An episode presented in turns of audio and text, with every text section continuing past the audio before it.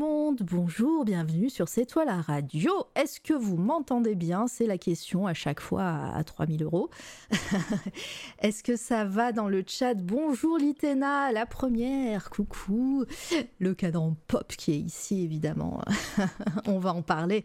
Et bonjour Anaël, j'espère que tu vas bien. Bravo pour ton, euh, pour ton illustration, enfin ton illustration, ta peinture, oui, euh, pour le Watt, elle était magnifique, c'était trop bien. je, je je, euh, euh, pendant tes lives. Euh.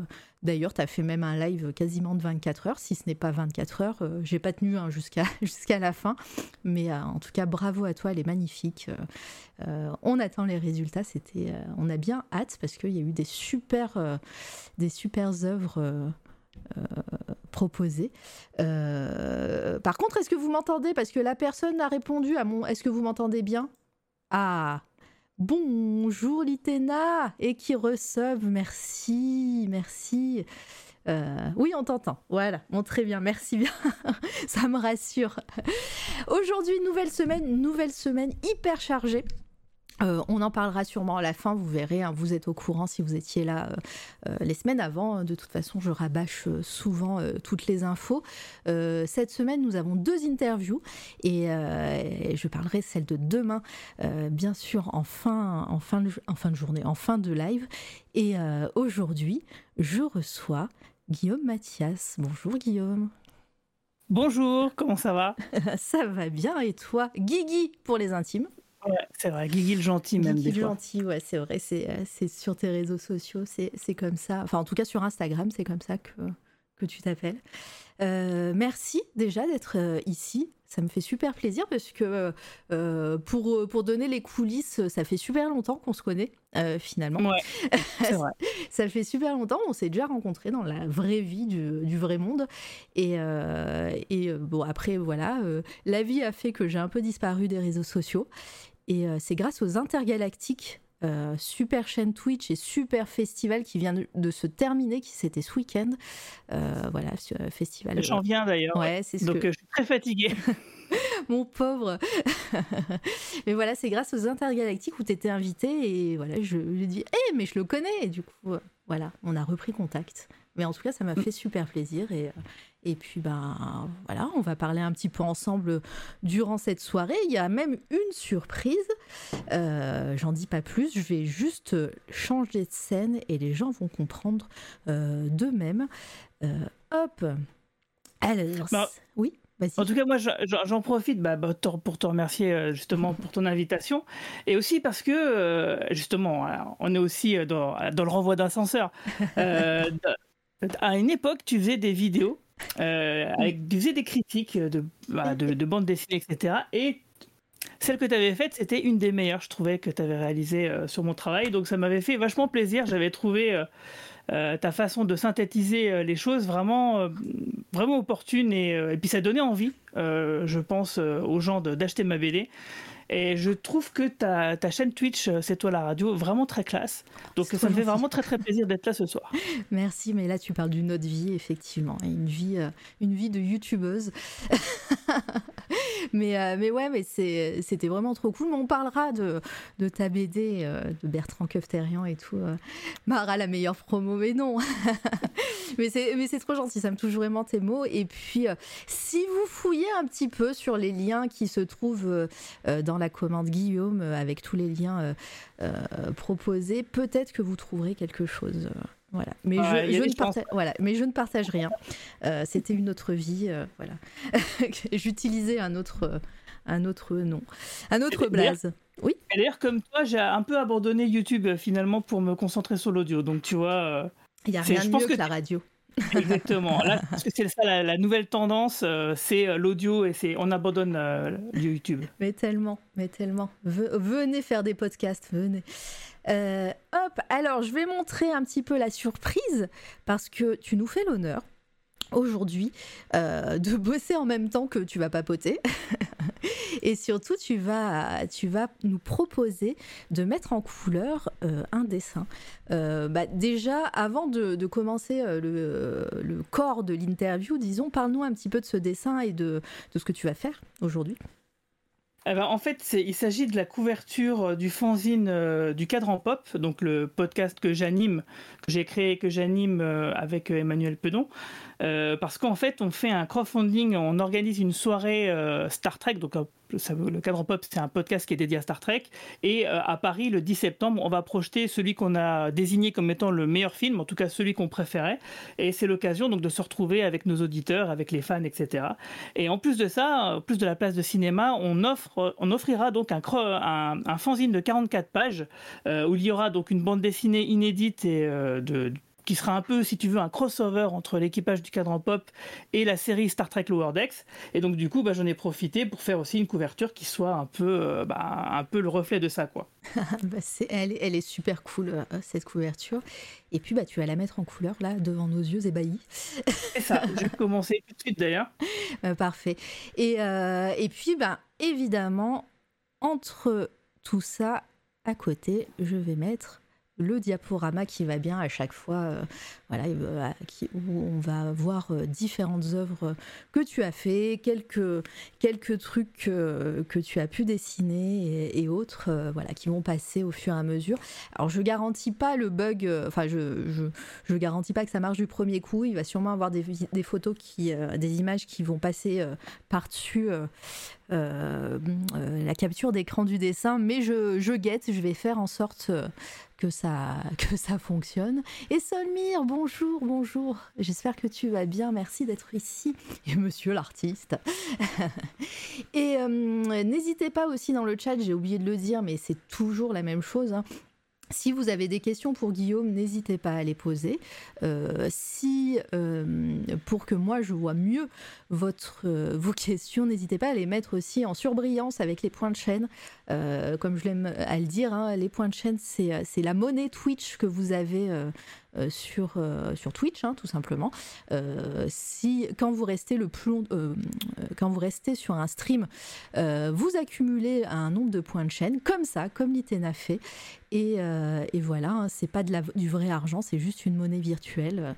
Et, et vous pouvez mettre votre message en surbrillance, ça coûte 10 points de chaîne c'est peu cher et, et, ça me permet de mieux visualiser vos questions. Bonjour à toi Laurent, bienvenue sur ce chat et bienvenue sur C'est toi la radio.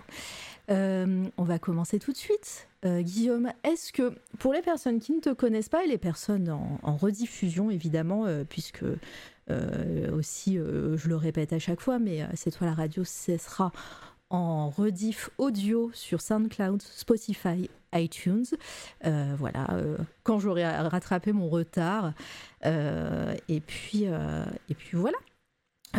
Est-ce que tu peux te présenter et en même temps euh, à la fin de ta présentation, il y a Solmire qui te, qui te pose une question. Quel est ton médium favori? Et ah. du coup, c'est Guillaume, euh, son, son, prénom, euh, Ah, il y a beaucoup de Guillaume de toute façon hein, sur les internets et dans la vie. C'est ça.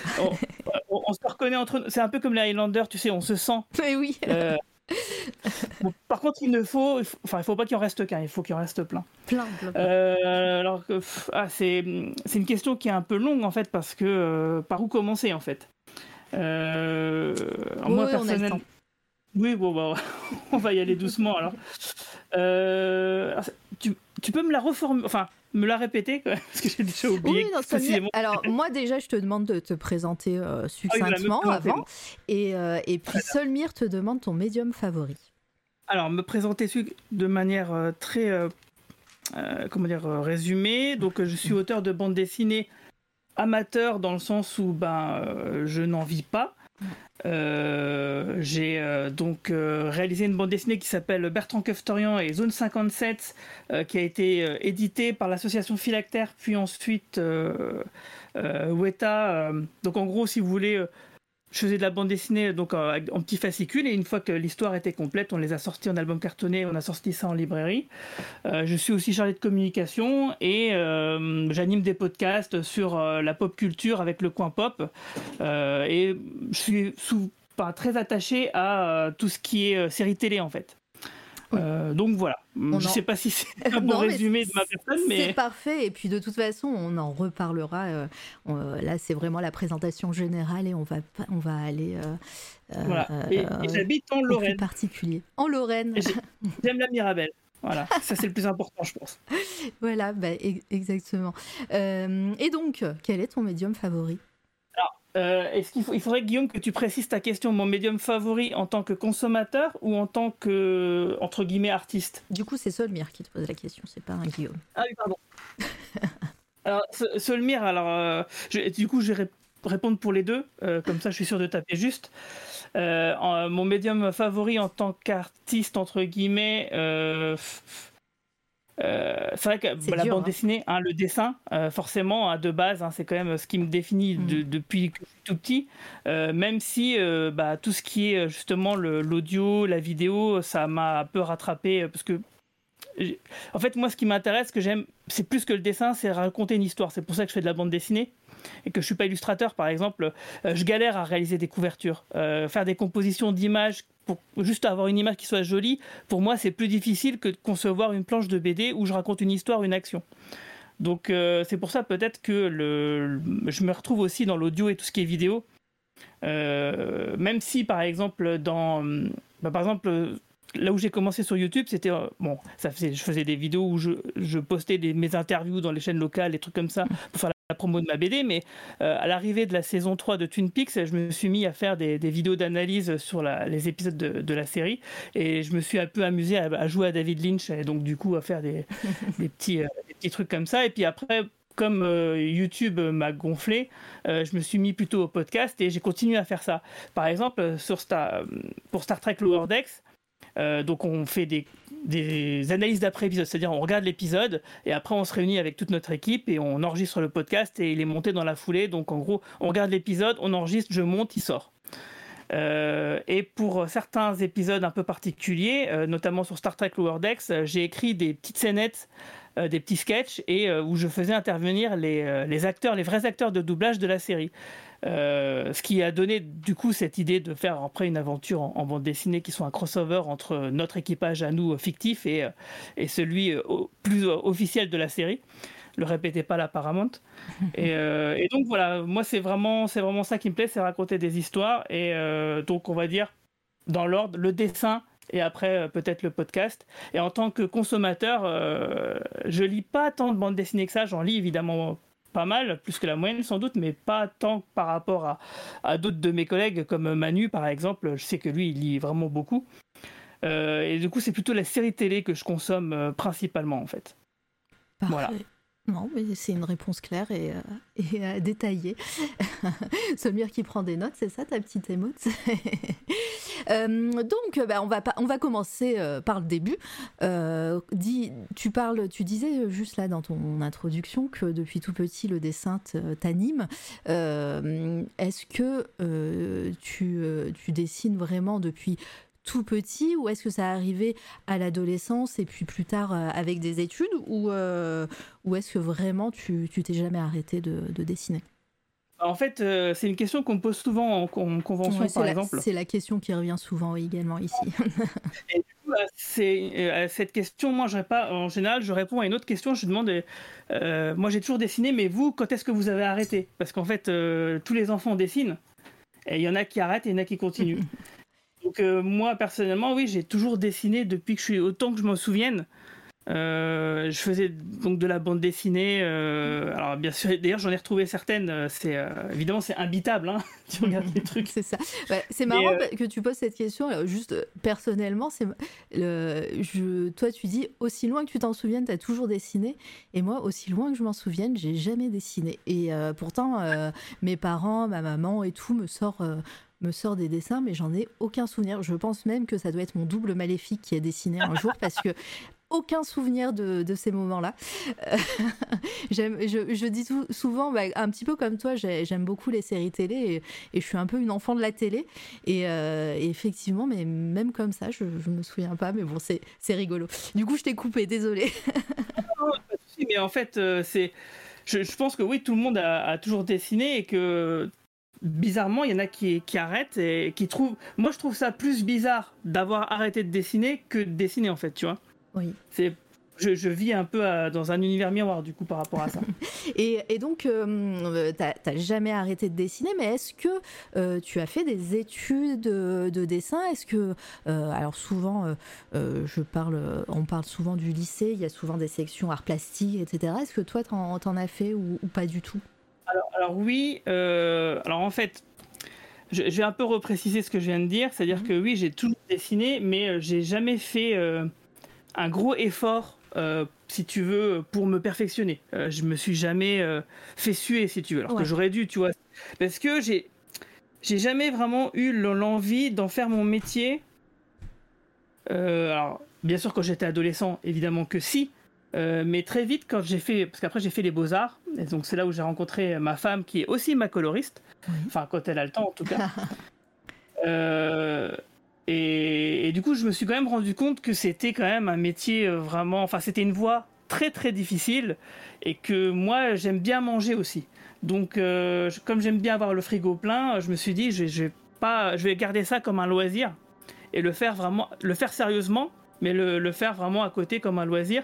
Et donc, du coup, c'est vrai que j'ai pas passé autant de temps que j'aurais dû peut-être pour perfectionner mon dessin parce que j'ai beaucoup de lacunes dans plein de domaines. Euh, et, comme j'aime aller vite, en plus, ce qui m'intéresse, c'est plus, comme je l'ai dit, c'est plus que le dessin, c'est raconter une histoire. Bon, bah, je préfère faire une, je préfère directement commencer la, la, BD avant de faire les, les, recherches de caractère design, euh, d'améliorer mon trait pour certaines choses, etc. Voilà, je préfère commencer tout de suite, euh, quitte à m'améliorer au fur et à mesure du truc, plutôt qu'attendre et de d'étudier un peu pour avoir le, le le trait parfait, quoi, si tu préfères. Parce que j'ai aussi rencontré pas mal de dessinateurs euh, qui eux, cherchaient à avoir le trait parfait, à, à, se perfectionner au maximum, et puis finalement, au bout du compte, ils ont rien fait, quoi. Non, mais je, vois bien. Et, euh, et donc, euh, comment euh, tu, tu, tu, es arrivé à, faire. alors, tu disais que tu n'étais pas auteur de BD professionnel, mais comment tu en es venu à, travailler le dessin, faire de la BD On est encore dans les études, hein, même si tu, tu, dis que ça, a été, ça a été un peu différent pour toi. Mais, mais voilà t'es es jeune dessinateur, comment t'en arrives à, faire ce que tu fais? Euh, comment Alors c'est pour une... C'est des rencontres. oui voilà, J'étais en train de réfléchir comment je vais le présenter. Euh, alors oui, effectivement, je faisais toujours des petits dessins de mon côté. Par exemple, il y a une BD que j'ai montrée à personne. Bon, euh, quand je la revois maintenant, je fais heureusement. Euh, c'était une, une, bande dessinée, un comics fan art, une adaptation du roman Point Zéro de X-Files, qui était le troisième roman que, que j'avais vraiment adoré. Et je m'étais dit, bah, pour m'entraîner, je vais l'adapter. Donc j'en ai réalisé un peu plus d'une... Je crois que j'ai fait 42 pages hein, en plus exprès. Euh, j'en avais prévu 200. Bon, bref, je faisais des petits trucs comme ça de mon côté. Euh, j'ai été publié dans le magazine L'écran fantastique. Ça me fait penser euh, dans les années 2000-2001. parce que, bon, forcément, ma passion pour les séries télé m'a amené à côtoyer certains magazines spécialisés sur les séries télé. Comme bah, l'écran fantastique. Ensuite, il y a eu épisode, il y a eu Série Max, dans lequel j'ai beaucoup travaillé en tant que rédacteur et maquettiste aussi. Ah ouais, t'as bossé pour Série Max? Ah, tu savais pas? euh, bah, J'ai dû le savoir, mais je l'ai occulté, mais euh, ça me, ça j'étais lectrice de Série Max. Euh, C'est vrai? Série Max, ah, Série Mag, et tout ça. Te souviens, tu te, souviens du dossier X-Files en trois parties sur la mythologie? Alors, non, je suis désolée, je ne m'en souviens pas, mais c'est de toi La maquette Non, c'est pas... La maquette, c'était de moi, mais c'était c'était mes débuts, hein, donc c'était un peu pourri. Mais je faisais donc des bandes dessinées euh, parodiques euh, de, sur les séries télé, sur le cinéma, beaucoup sur X-Files. Donc j'ai commencé dans l'écran fantastique et après j'ai répertorié ça, euh, j'ai rapatrié ça sur série, série Max. Et puis voilà, donc je faisais mes petits trucs comme ça dans mon coin et j'ai rencontré l'association Philactère euh, ou avec Céline, donc ma femme. Une fois, on s'est euh, rendu, elle m'a amené elle au festival Les Rencontres de BD de Marly. Ça devait être en 2002. Enfin, on y allait plusieurs fois, euh, mais l'année 2002, je crois, c'est là où j'ai rencontré les membres de l'association Philactère, dont Fonichon, le président de l'époque, qui est le dessinateur de Sperman. Ouais, c'est très évocateur, évidemment. Vous tout imaginez tout, tout va bien. de quoi on parle. Et, du coup, je sais pas, on a papoté. L'association venait de se créer, donc c'était il y a presque 20 ans. Hein. Euh, et puis peu de temps après, euh, je sais pas, on a échangé sur internet et puis il m'a, il m'a invité à rejoindre l'association, ce que j'ai fait donc quelques années plus tard, en 2006 je crois. Et, euh, et, c'est là où j'ai découvert. bon, alors, j'avais déjà participé à des biennales de BD parce qu'ils m'avaient invité. Ils avaient le, le premier but de l'association Philactère. Donc, c'était de promouvoir donc la bande dessinée en Lorraine et la bande dessinée Lorraine dans le reste du, monde, on va dire. ils avaient donc créé une biennale de BD, ils m'avaient invité. Et c'est là où j'ai découvert donc le fanzine qui s'appelait Noncy à l'époque. Euh, qui était un peu. Euh, ah ouais, tu, m'avais filé euh, des, documents, je les ai pas mis. Ah, pas grave. Non, non, mais je, je vais les trouver. donné ça, je me souviens plus. Et, euh, et donc en fait, euh, bah, j'ai vu euh, le, que leur production, leur maquette, tout ça, c'était vraiment très propre. et je me suis dit, wow, c'est vraiment intéressant. Donc j'ai rejoint l'association avec grand plaisir. Et puis, et puis voilà quoi. Et puis depuis, donc j'ai participé à Nancy, j'ai fait quelques BD d'un truc qui s'appelait Herbert, le narcolepte geek. Donc un, gars qui était atteint de narcolepsie mais qui était un gros geek. Et du coup euh, il y avait des séquences de rêves euh, donc quand il tombait dans les pommes. Et puis bien sûr c'était des trucs de geek euh, référencés et tout. voilà ultra référencés donc bon bah ah, j'étais pas très satisfait de ce truc là parce que je trouvais que c'était un peu facile de faire un truc comme ça mais bon en tout cas ça, ça m'amusait bien et, et, donc voilà, du coup j'ai rejoint ça. J'ai participé aussi à la bande dessinée qui s'appelle VHB, euh, qui, est, euh, qui était plus. Euh, alors en fait, VHB, c'est Florent Baudric donc, qui a créé ça, Low Cost, de son nom d'artiste. Et en fait, l'idée, c'est un, un, scénariste pour toute une multitude de, dessinateurs à qui il confie un chapitre particulier selon la sensibilité, son style, etc. Et en fait, chaque fanzine, donc c'est des fascicules de type comics à l'américaine, tu peux les lire de manière complètement thématique, de manière indépendante. Mais si tu remets tous les chapitres dans l'ordre chronologique, de tous les numéros, tu as une deuxième histoire plus importante qui se dessine, tu vois. Ah. Et c'est ouais, c'est un truc vraiment, euh, je trouve au niveau du concept assez fort. Et en fait, ça se passe dans une Uchronie en 2053 où ça fait un siècle que euh, les forces de la nuit, euh, les vampires, les, loups-garous, etc., vivent en bonne intelligence dans une mégalopole avec l'humanité, qui est bien sûr au bord de l'extinction. Hein. Et il y a une force de police donc qui est équipée d'armures euh, pour gérer justement tout ce qui est bah, vampire pour pouvoir rivaliser avec eux. Donc c'est vraiment un, récit choral euh, qui est très très intéressant. Moi j'ai participé à quelques chapitres et du coup ça m'a donné envie de lancer ma propre BD du coup euh, par rapport à ça quoi. Je me suis dit oui, je voyais comment ils imprimaient ça, comment ils faisaient la maquette, comment ensuite ils étaient ils étaient comment dire invités dans les festivals. Euh, j'avance pas bien vite sur mon dessin parce que c'est vrai que parler en même temps, des fois, c'est pas toujours évident. c'est pas grave, euh, t'inquiète. Euh, et, donc, du coup, j'ai vu que c'était. Enfin, ça m'a plu, quoi. Et je me suis dit, ouais, tiens, bah, je vais lancer mon propre truc. Parce que j'avais envie voilà, d'explorer, d'écrire et de, créer un univers. Donc, j'ai créé l'univers donc, de Bertrand Keftorian, Zone 57, qui est donc oui, vas-y. Non, j'allais dire, t'avances un petit peu vite pour le coup. Euh, ah là, je, vais, je, te pose juste, euh, euh, il y a deux, trois questions sur, enfin, il y a deux questions sur le chat. Il y a Solmir qui demande si, si c'est moi accroupi sur le dessin. On est d'accord. Alors non, c'est pas moi, c'est l'équipe du podcast qu'il est en train de dessiner. mais c'est sûrement une de mes, de mes sosies. Hein. ça doit être une de tes, de tes collaboratrices. je sais pas son prénom. Euh, c'est Marina en fait. Voilà, donc, euh, non, c'est pas moi, mais c'est vrai qu'il y a une petite ressemblance. ouais, une sosie euh, capillaire. voilà, c'est ce que j'allais dire, une, une, sosie de Vush. Il y a Thomas qui me dit une BD sur la profession de foi et la Bible, non. Ah, Sperman, sûrement. ouais, sûrement, sûrement. Manque juste la mèche blanche et ouais, voilà. C'est, si, si, vous voulez me reconnaître, il faut rajouter la mèche blanche. Voilà. Donc ce n'est pas moi, effectivement. Euh, on va arriver à Bertrand Kefterian, euh, parce que c'est quand même une grosse partie de, ta carrière. Euh, pendant, pendant ce moment-là où tu, tu, travailles pour, pour Philactère, etc., je sais que tu as fait aussi beaucoup, beaucoup de conventions, de dédicaces et tout. on est d'accord hein je me trompe pas. Tout à fait, oui, tout à fait. C'est une part importante aussi de, de, de ton travail. Est-ce que tu aimes bien l'exercice? Je vais passer, hein, j'ai quelques exemples de dédicaces sur que tu m'as envoyé, je vais les, montrer évidemment. Euh, c'est un exercice que tu aimes bien, euh, rencontrer les gens euh, en convention. Je sais qu'il y a beaucoup de monde souvent, voilà, mais si, si tu aimes bien papoter avec les gens, leur poser des questions sur quand est-ce qu'ils ont arrêté de dessiner. Exactement. Mais euh, voilà, est-ce que c'est euh, euh, c'est un exercice que tu aimes, dessiner en live comme ça Parce que bah, c'est toi, déjà pour le dessin aujourd'hui, c'est toi qui, qui a proposé de faire le dessin en live. voilà, c'est un exercice que tu, que tu aimes? Alors, dessiner comme ça en direct. Bon, là, je dessine pas, là, je fais de la colo, donc c'est un peu plus facile parce que je pose des aplats, donc je, je réfléchis pas vraiment, donc ça va.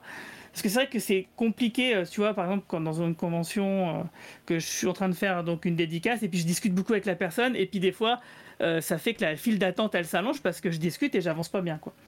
mais oui, c'est tout à fait un, exercice que j'adore parce que, ben voilà, je, sais pas, je trouve c'est très très plaisant de, de rencontrer des personnes qui lisent tes ouvrages parce que, tu vois, avec Philactère, on est quand même un euh, si on a, c'est une, une, association à but non lucratif, donc on n'a pas beaucoup de moyens pour que les gens euh, sachent qu'on existe, tu vois.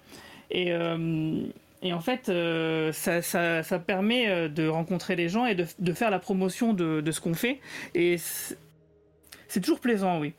Ça, c'est vraiment un truc. Et c'est vrai qu'on j'en fais quand même pas mal. Bon, c'est vrai que la pandémie, ça a un peu tué le truc, hein. mais c'est, j'essaie d'en faire une dizaine par an, par exemple. Et alors, il y a de tout. Il y a des, euh, des, grandes conventions, des petites. Tu vois, on peut aussi bien aller à Angoulême euh, que à la Comic Con euh, ou à la fête du saucisson de je sais pas où. Bon, en général, c'est pas les fêtes de saucisson auxquelles on va. Ça nous est arrivé une fois de faire une fête du, du vin, je crois. mais sinon, en général, tu vois, t'as plein de dans les petits villages. des fois, tu as des surprises. C'est-à-dire, tu, c'est là, tu passes une excellente journée à rencontrer. Alors il y a peu de monde, tu vois, par exemple, je sais pas, il y a que quelques centaines de personnes qui vont venir, mais tu vas passer une super journée parce que tu vas bien discuter avec les gens et puis tu vas peut-être vendre beaucoup aussi. Et ça, c'est vraiment euh, des moments qui sont euh, bah, qui sont vraiment très très sympas et que tu pourrais pas avoir ailleurs en fait. Ouais, après, je pense que euh, c'est assez. C'était assez difficile ces dernières années avec avec la pandémie et tout. comment comment toi tu as tu, as vécu cette période et euh, qu'est-ce que tu as fait pendant ce temps, euh, mis à part le podcast, euh, les podcasts, on en reviendra après sur la fin, mais comment tu as vécu toi en tant qu'artiste cette période de pandémie justement, toi qui aimes bouger un peu partout en France? Bah, très très très mal pour une raison au-delà du fait qu'on était cloîtré chez nous ben, moi, j'avais j'avais euh, travaillé la sortie euh, des. Alors, Bertrand Keftan, il était sorti en, en librairie euh, il y a quelques années, mais là, j'avais le deuxième qui sortait, plus la réédition du premier, parce qu'on avait tout vendu et je me. Et voilà, quoi, j'avais tout préparé depuis deux ans pour faire une grosse sortie de ces deux ouvrages en librairie en début 2020 et ils sont sortis juste avant le premier confinement. Ah, chaud. Donc, euh, ouais, tout ce travail euh, foutu en l'air. Euh, et qui est irrattrapable. C'est-à-dire que là, les, librairies, elles étaient fermées, tout le monde était confiné chez soi. La, la vie d'un bouquin en librairie, c'est quelques semaines. Bon, bah là, c'était.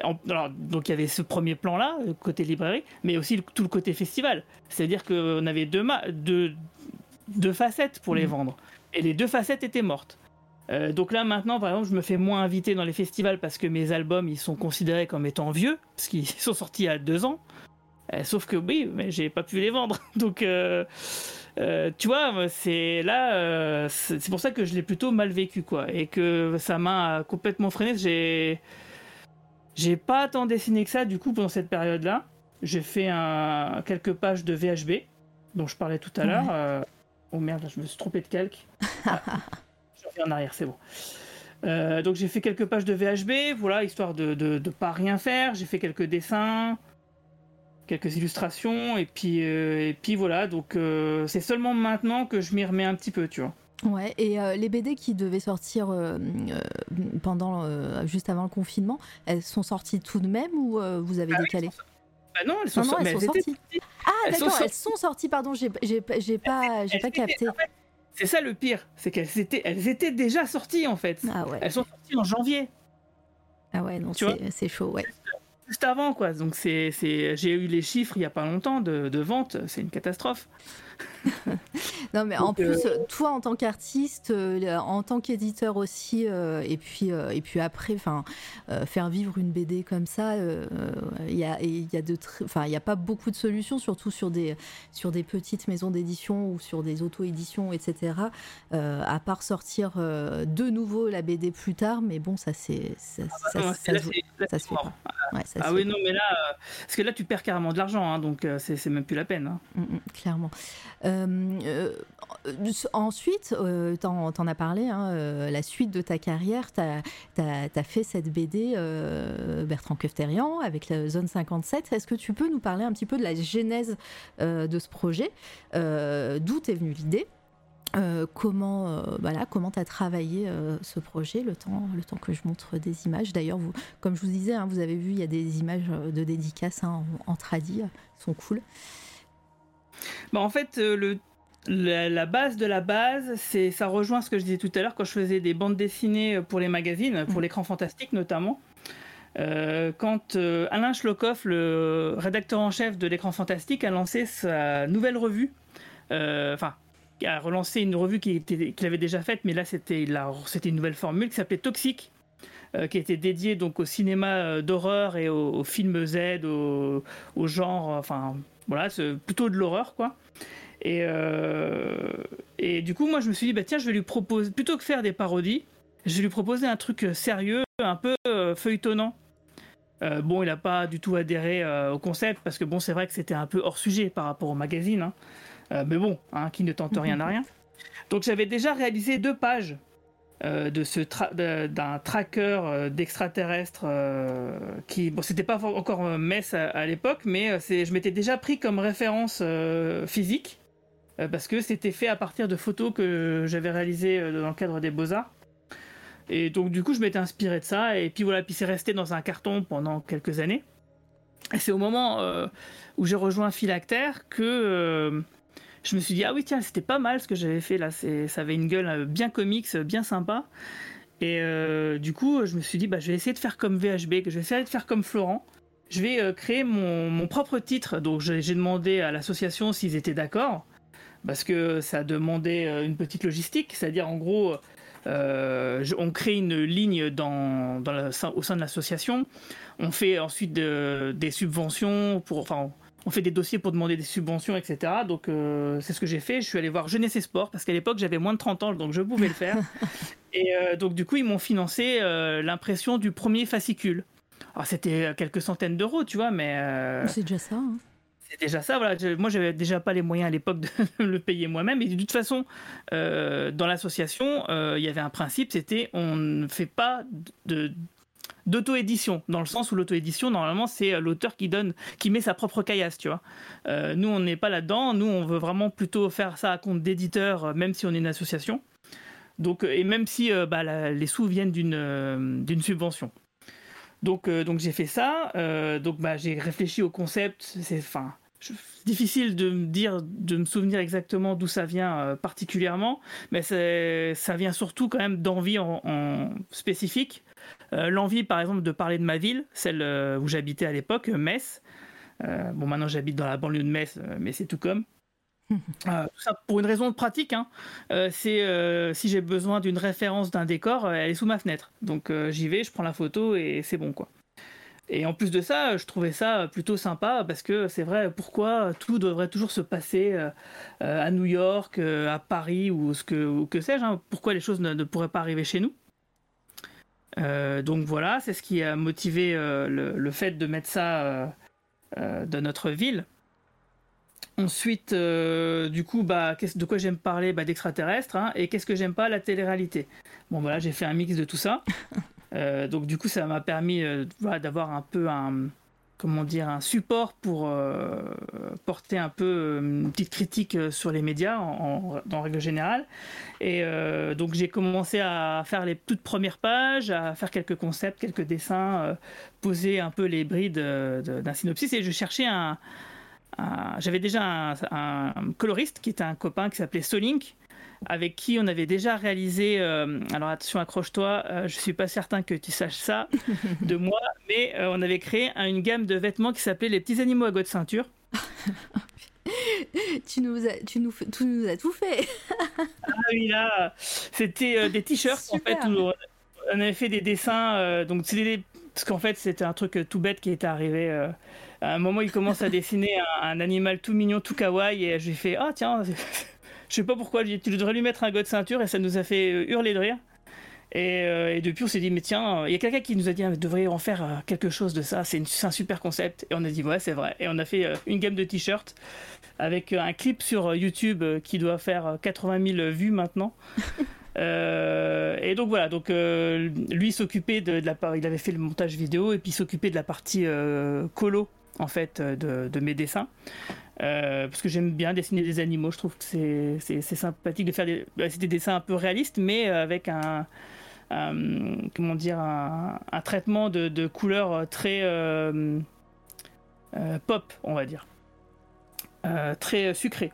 Et en fait, donc du coup, il, était déjà partant pour faire la colo juste du premier épisode, hein, parce qu'il avait d'autres, bah, il n'avait pas tant de temps que ça à y consacrer. Et euh, donc ensuite, bah, j'ai cherché un co-scénariste parce que je me suis dit, ouais, euh, faire tout tout seul, c'est pas, pas marrant, quoi. J'avais besoin d'un peu de répondant. Et euh, donc, donc j'ai cherché, j'ai demandé à un, copain des beaux-arts si ça l'intéressait pas. Il m'a dit, oh non, pas trop, mais par contre, je connais quelqu'un. et du coup, il m'a présenté Carlos Rodrigo.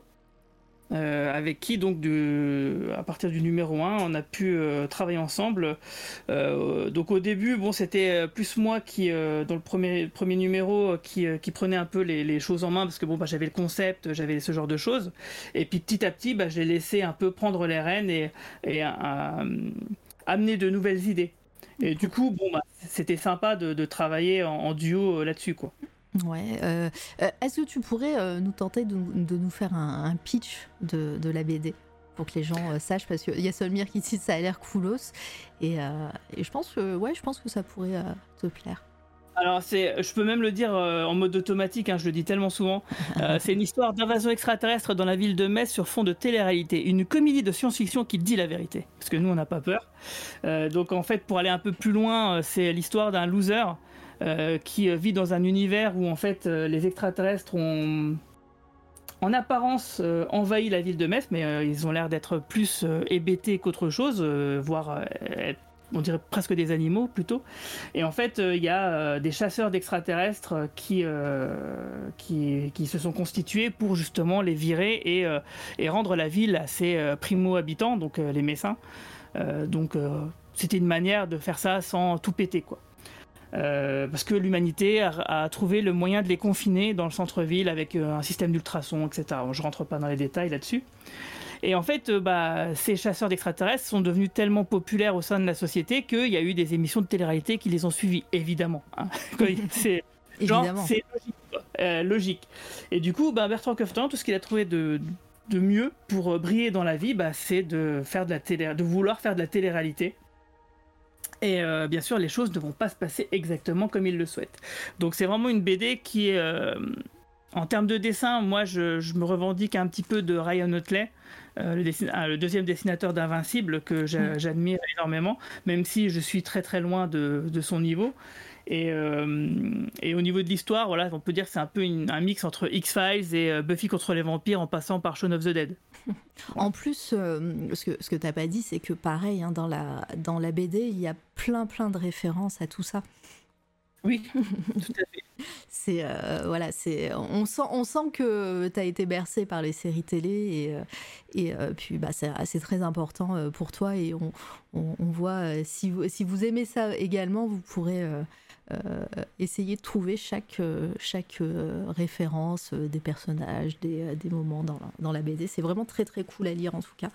Et, oui. les habitants de Metz, du coup, c'est aussi sympa parce que ça leur permet de, de voir, parce que forcément, j'ai dessiné des, bah, des lieux qui existent vraiment.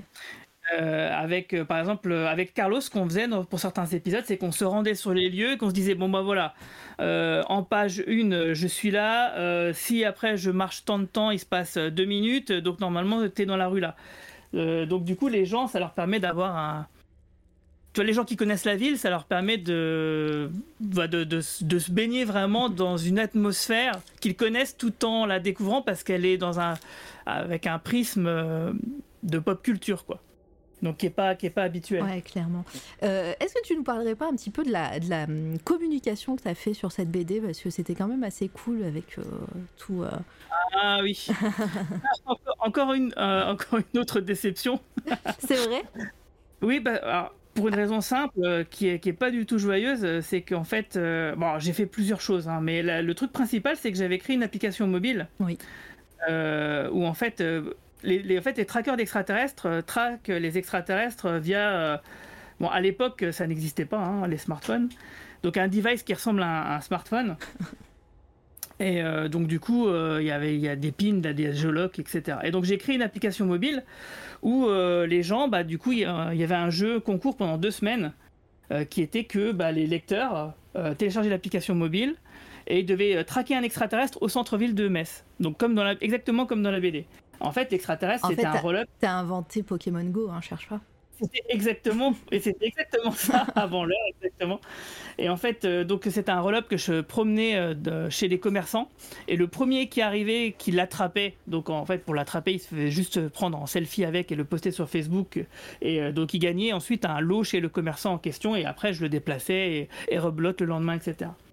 Donc euh, c'était vraiment un super concept, j'avais bien préparé ma, mon plan com et tout, sauf que sont arrivés les attentats de Charlie Hebdo, ah euh, qui font que ça, toute la com a, est tombée complètement à l'eau. Euh, et c'est que sur les derniers jours que ça, du coup, ça a pris quoi. donc bon, voilà, hein, c'est des choses qui arrivent. Hein. Oui, et puis, ça a quand même pris, comme tu dis. Ça a, quand même pris, voilà, oui, les, les, les, gens ont quand même apprécié.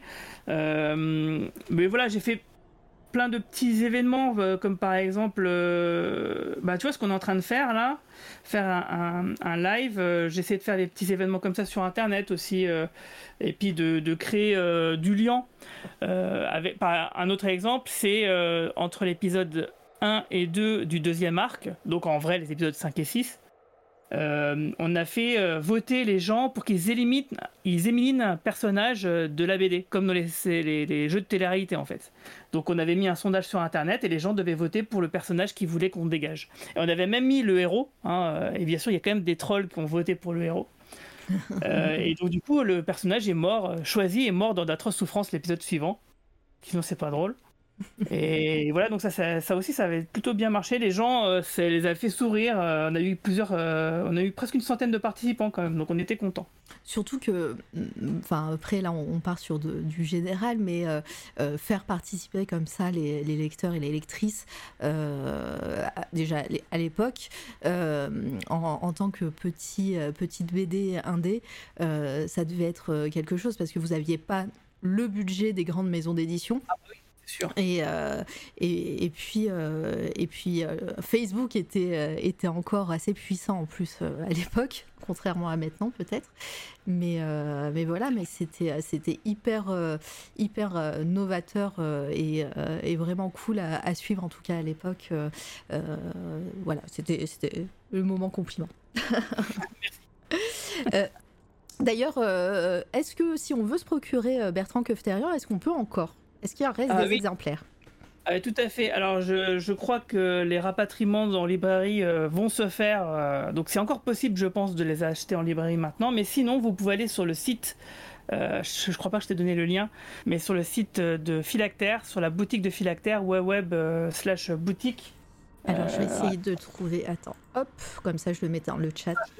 Je vais le mettre dans le chat. Ah, bah, si tu peux, si tu peux vas-y, je t'en prie parce que, en fait, si tu veux, la page d'accueil euh, du site, euh, elle bug. Il faut que je refasse entièrement le site. ah bah bravo.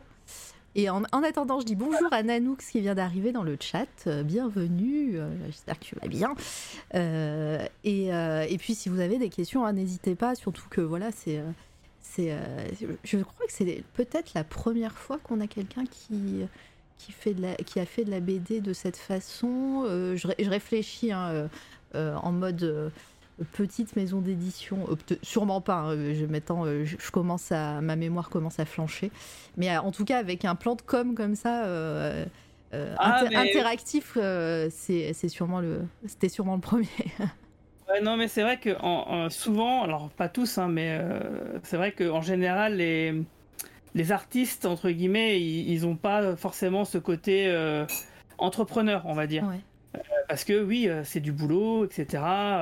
Et puis moi, dans mon milieu professionnel, tu vois, à l'époque, je travaillais pour une société qui fabriquait des, applications mobiles. On avait créé un générateur d'applications mobiles qui était assez simple, donc mhm. pour moi, c'était facile, tu vois. Ouais, ouais, je vois, bien. Est-ce que pour cette BD, tu avais pensé la com en même temps que tu faisais la BD, ou est-ce que c'est venu après, naturellement? Ah non, non, je, euh, je, je, en même temps. Parce que justement, avec Carlos, euh, tu vois, on s'est dit, euh, si jamais il y a quelqu'un qui vote pour le héros, pour Bertrand Keftorian, qu'est-ce qu'on fait? Donc on avait un plan B, tu vois.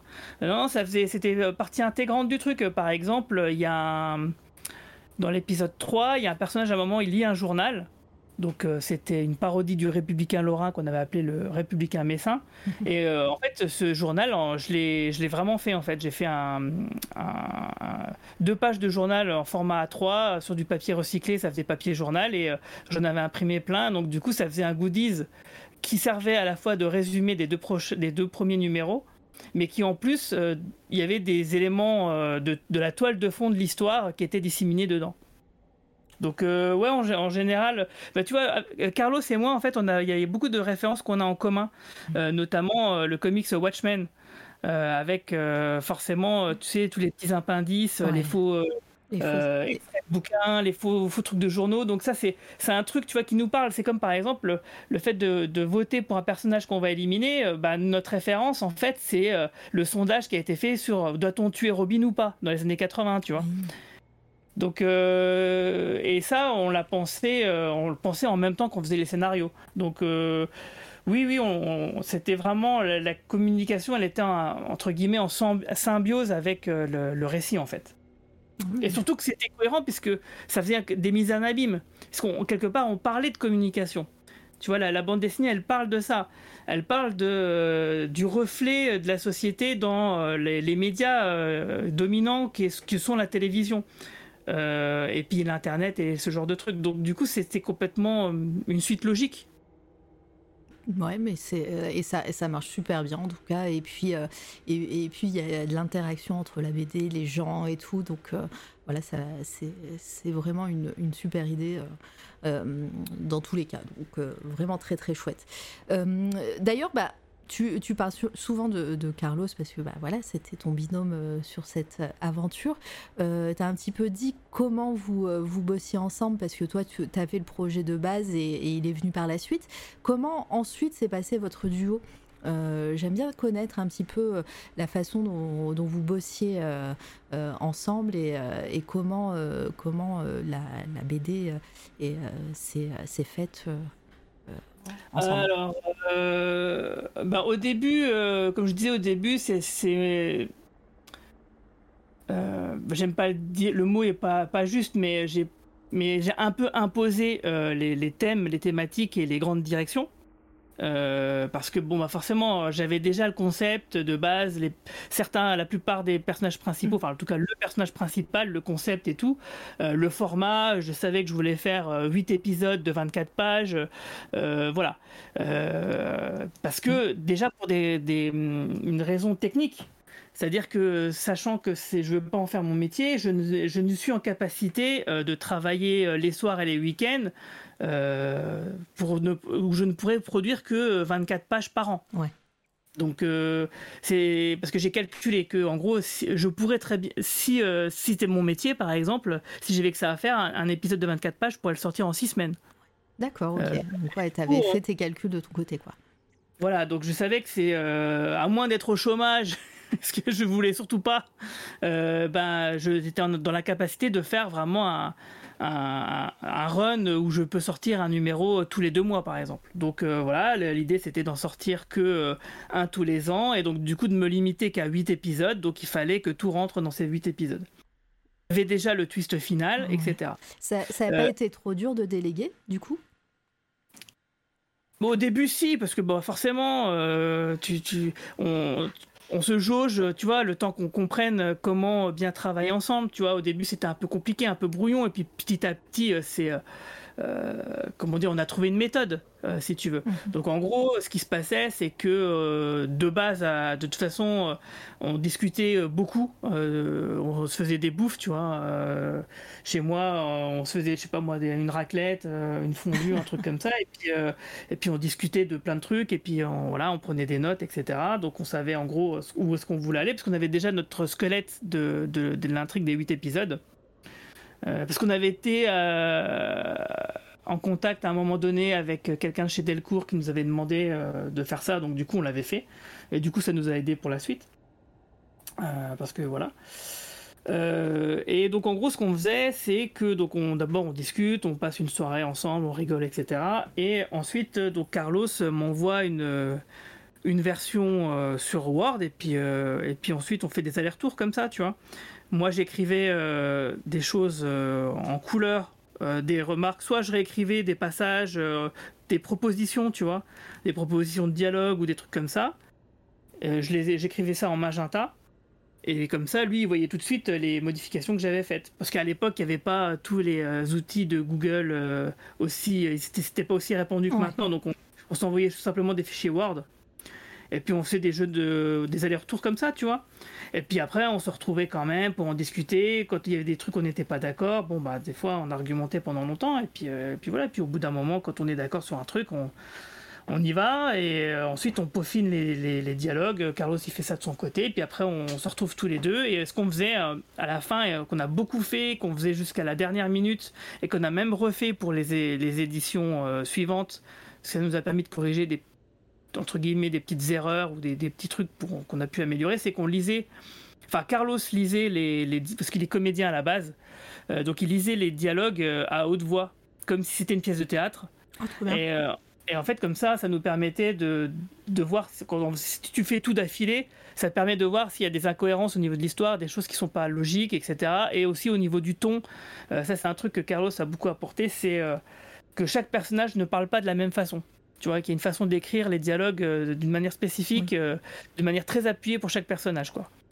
Et, donc, euh, bah voilà, on, peaufinait les choses. Et comme moi, je travaille sur, je faisais mes bulles sur InDesign, dans parce que je m'occupe de la maquette de l'album aussi. Donc du coup, je pouvais tout changer et envoyer tout à l'imprimeur. Enfin, on pouvait y retravailler jusqu'à la dernière minute, quoi. Ah oui, très bien.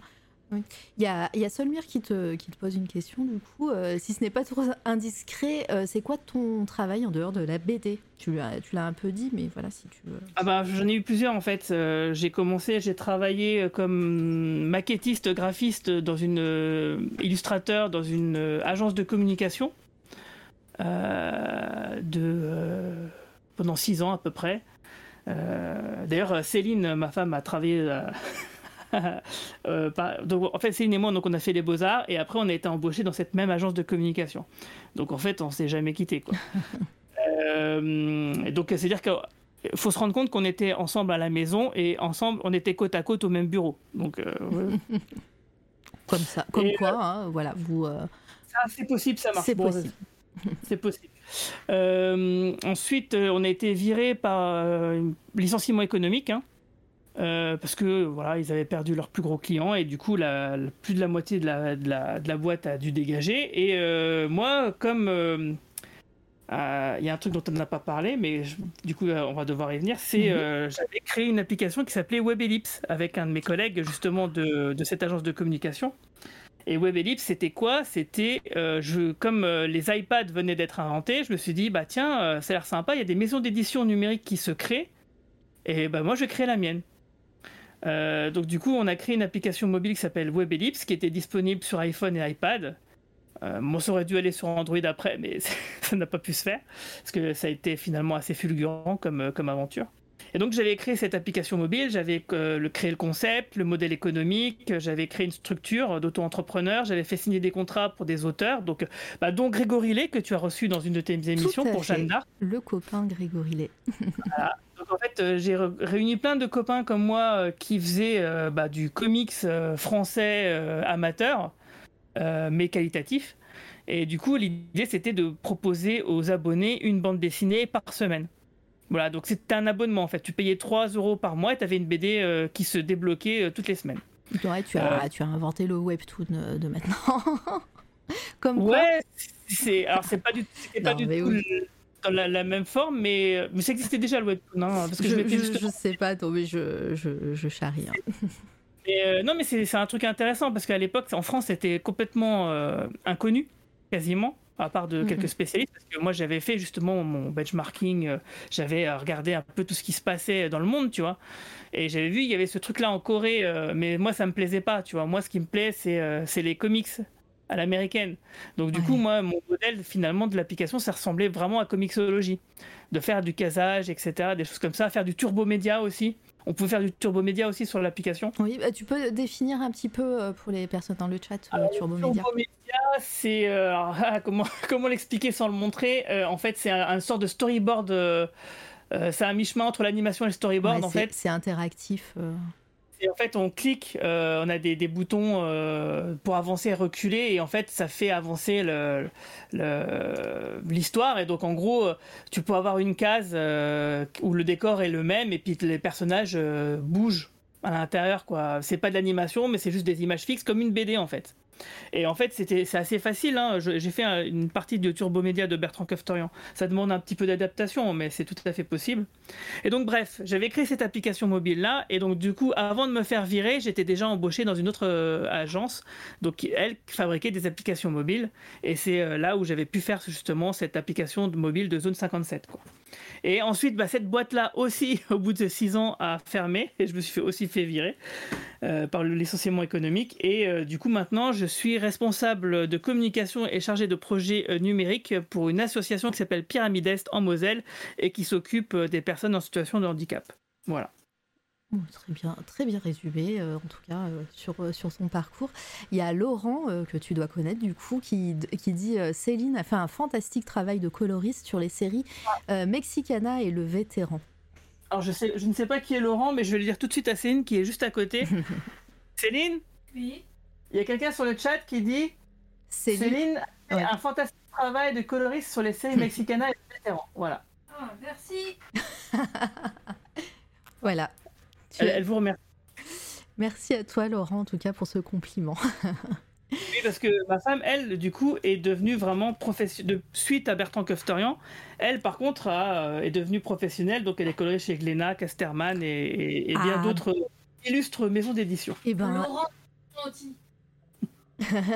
et bah Céline, si elle veut venir parler de son métier, parce que j'ai jamais reçu de coloriste euh, ici même euh, sur cette toile radio, bah, ça sera avec grand plaisir. Voilà.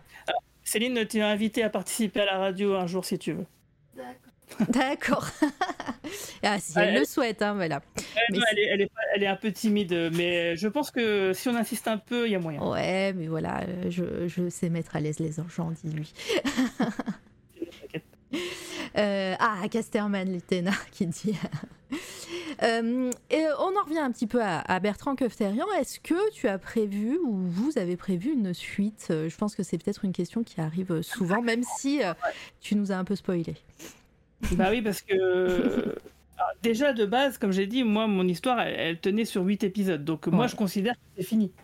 même si, effectivement, avec Carlos, avec le temps, on a eu de nouvelles idées et qui, avant la crise du Covid, qui, qui, qui, font qu'on était un peu visionnaire sur certaines choses au niveau des thématiques. Euh, ça aurait été, euh, si on l'avait fait, qu'on l'avait sorti, euh, on n'aurait jamais eu le temps de le sortir. J'aurais jamais eu le temps de le dessiner à temps, mais on aurait été grave dans l'actualité en fait. mais mais non, c'est compliqué parce que tu vois, là, j'ai, en fait, je me retrouve quand même avec euh, je sais pas combien de cartons. hein, je vais mettre 10 ans à tout vendre. Parce que moi, il y a hors de question que je les mette au pilon, tu vois, moi, à mettre des. Parce qu'en fait, quand un, un bouquin est invendu en librairie, euh, le distributeur les récupère, il les fout en l'air, quoi. Et moi, Ouais. c'est hors de question. Je vais les récupérer et je vais tous les vendre. Ouais, bah Ça va oui. me prendre 10 ans peut-être, mais je vais tous les vendre. Et donc, du coup, bah, forcément, euh, c'est c'est difficile de faire une suite alors que tu as deux albums bon, qui ont été vendus en fascicule, certes, mais dont les, t'as des milliers d'albums en cartonné qui restent à vendre. Quoi.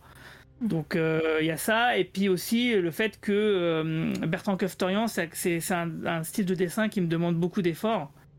Euh, alors que par exemple, vous voyez, euh, le cadran pop, là, j'ai fait les 24 pages, je les ai torchés en 4 mois et en faisant la couleur moi-même. Ouais, donc. Parce que c'est un style de dessin qui est plus facile, qui, qui est plus immédiat, qui me correspond un peu plus. C'est un peu plus un, un peu plus naturel pour moi de ne pas faire du semi-réaliste. Parce que Bertrand Keftorian, c'est ça, c'est du ouais, semi-réaliste. c'est ce que j'allais dire. Bah, Dis-nous un petit peu pourquoi ça te prend voilà, plus de temps, plus d'efforts en tout cas. Et, je, je suis pas très bon en anatomie. Et du coup, euh, si je veux un- faire un truc qui, qui soit un peu propre, bah, il faut que je, que je dessine un peu plus. euh, bah, un exemple tout bête. Euh, je sais- tu connais Gérald Parel? Oui, oui, oui. Voilà. Alors, pour Donc, les personnes, Gérald je vous invite à faire du Google. Mon, mon setup d'aujourd'hui me permet pas trop de, de faire de capture d'écran, donc euh, je vous invite à, à taper euh, Gérald Parel euh, sur, euh, sur Google, les amis. Euh, je suis désolée, euh, peut-être plus tard. Et en fait, Gérald Parel, donc c'est un- ça a été bon, il fait beaucoup de choses, il travaille dans le jeu vidéo maintenant, mais euh, pendant une époque, il était artiste cover chez Marvel euh, et euh, et il a travaillé, il a fait la BD euh, Iron Man Year One il y a quelques années. Et en fait, euh, bon, on s'est rencontrés à un festival à Strasbourg, etc. Et en fait, il m'a fait la couverture du numéro de l'épisode numéro 4, euh, qui est super classe. Ouais. Euh, et en fait, euh, donc euh, à un moment donné, lui, il me, il m'envoie un message avec un brouillon. Il me fait "Ça te va ça? Je fais "Oh ouais, super, super." Je- une- il m'envoie un petit, une petite composition, tu vois. Et, euh, et puis, euh, genre deux heures après, le truc était fini, euh, colorisé et tout, euh, et c'est d'une qualité exceptionnelle. Genre le mec, il a fait ça en deux heures. Moi, il m'aurait fallu. euh, pff, et en même en deux jours, j'aurais jamais réussi à avoir ce niveau-là, quoi, ce, ce résultat-là, quoi. Donc c'est pour te dire, tu vois. euh, moi, je suis beaucoup plus à l'aise à faire mais des petits bonhommes style Lower Decks, euh, Rick et Morty, euh, tout ça. C'est un peu plus euh, euh, naturel pour moi, ça. C'est en fait, c'était mon style de base à, la à l'origine, en fait. Je me suis fait violence pour VHB et pour Bertrand Keftorian pour essayer de faire autre chose, Et, euh, mais en, mais mais en du fin de compte, pardon, je, je te coupe, mais pourquoi t'as as essayé de faire autre, cho- autre chose pour, euh, pour ta BD moi, j'avais envie. Oh, c'est ouais, bon, bah, c'est une très bonne réponse aussi. euh, J'avais envie. J'avais envie de faire ça. euh, ça- je trouvais ça. Bah, le challenge un peu aussi, tu vois. C'était un peu un challenge. Ouais, et puis, clairement. Parce que VHB, euh, j'ai- j'aime beaucoup cette série de, de, de phylactères, je, je l'aime vraiment beaucoup. je trouve que l'histoire elle est classe, l'ambiance est classe, les personnages sont. Comme je voyais ça, j'avais envie de dessiner ça, tu vois. Je me suis dit, Ouah, c'est- c'est trop bien. Et donc, du coup, c'est ça qui m'a donné envie de faire un peu mon propre projet dans ce goût-là, quoi. Mais c'est sûr que, par exemple, c'est ce qu'on dit tout le temps avec Carlos, euh, si Netflix vient avec un gros chèque pour une adaptation, euh, c'est direct, on fait la suite, hein, c'est sûr. Bah voilà, si Netflix nous écoute, ce qui m'étonnerait, mais bon, c'est pas grave, on, on les taguera sur, euh, sur Twitter. c'est c'est cool. Euh, tu, tu disais que tu avais fait les beaux-arts euh, avec Céline. Euh, Qu'est-ce que cette, cette période, tes études, et- etc., t'ont permis de, de faire dans ton travail? Enfin, Qu'est-ce que ça t'apporte tous les jours dans ton travail d'artiste? Alors, je vais être tout à, je vais être tout à fait honnête, pas grand-chose. T'es sorti diplômé de, des beaux-arts? Ou t'as arrêté? Alors, euh, comment dire On n'est pas obligé d'en parler hein, si tu le veux pas. hein. Ouais, si, de toute façon, je m'en fous. Je- J'en suis plus là, tu sais. Euh, en fait, les beaux-arts, donc j'ai fait, on a fait les beaux-arts de Metz. euh, en fait, j'ai jamais aussi peu dessiné de ma vie que cette période-là. Ah ouais. Le dessin, c'était, tu vois, la BD, c'est pas très bien vu, malgré tout, malgré tout ce qui peut se dire. Ça reste, tu vois, ah, c'est de la BD, c'est pas bien, quoi. Euh, donc, euh, donc voilà. Euh, mon diplôme, on me l'a pas, on a, on me l'a pas laissé passer parce que on comprenait pas. Mon, en fait, si tu veux, les, les- on a même si j'avais toutes mes, mes UV, les profs m'ont dit ne passe pas ton diplôme parce que si, si, tu le passes et que tu le rates, tu pourras pas le passer l'année suivante parce qu'il y a un truc comme ça où tu es limité dans ton dans ta possibilité de, passer le, le, diplôme. Et en fait, moi à l'époque, donc c'était en 2002-2003, euh, je voulais euh, parler de euh, l'édition numérique. Ah ok. Tu vois les applications mobiles, les iPad, tout ça. Tu avais déjà ça en tête quoi. Bah ouais, dix ans avant. Mais sauf que les profs, eux, ils savaient pas envoyer des emails à l'époque. Mm. Donc qu'est-ce que tu veux qu'ils comprennent ce que je voulais faire? Donc du coup, ils m'ont pas laissé passer mon diplôme, malgré que j'avais créé un site internet euh, dans l'optique du diplôme. Le site internet faisait partie du, projet, en fait. C'est devenu épidermique.com finalement. Du coup, j'ai j'avais acheté le nom de domaine, j'avais déjà commencé à travailler dessus, j'allais pas l'abandonner quoi. Donc mm. euh, j'en ai, fait autre chose que ce qui était prévu à la base, mais j'ai quand même fait mon un peu ce que je voulais, quoi. Et donc voilà, donc j'ai pas passé mon diplôme de cinquième année, j'ai juste eu mon diplôme de troisième année, qui s'appelle le DNAP, euh, diplôme national d'art plastique, et le DNSEP, donc je ne l'ai pas eu. Par contre, Céline, elle l'a eu avec les félicitations, celui-là. GG. Mais euh, quand, du coup, tes, tes, profs, en tout cas les, professeurs de l'époque, euh, t'ont pas laissé passer le diplôme en disant que tu pouvais pas le repasser après.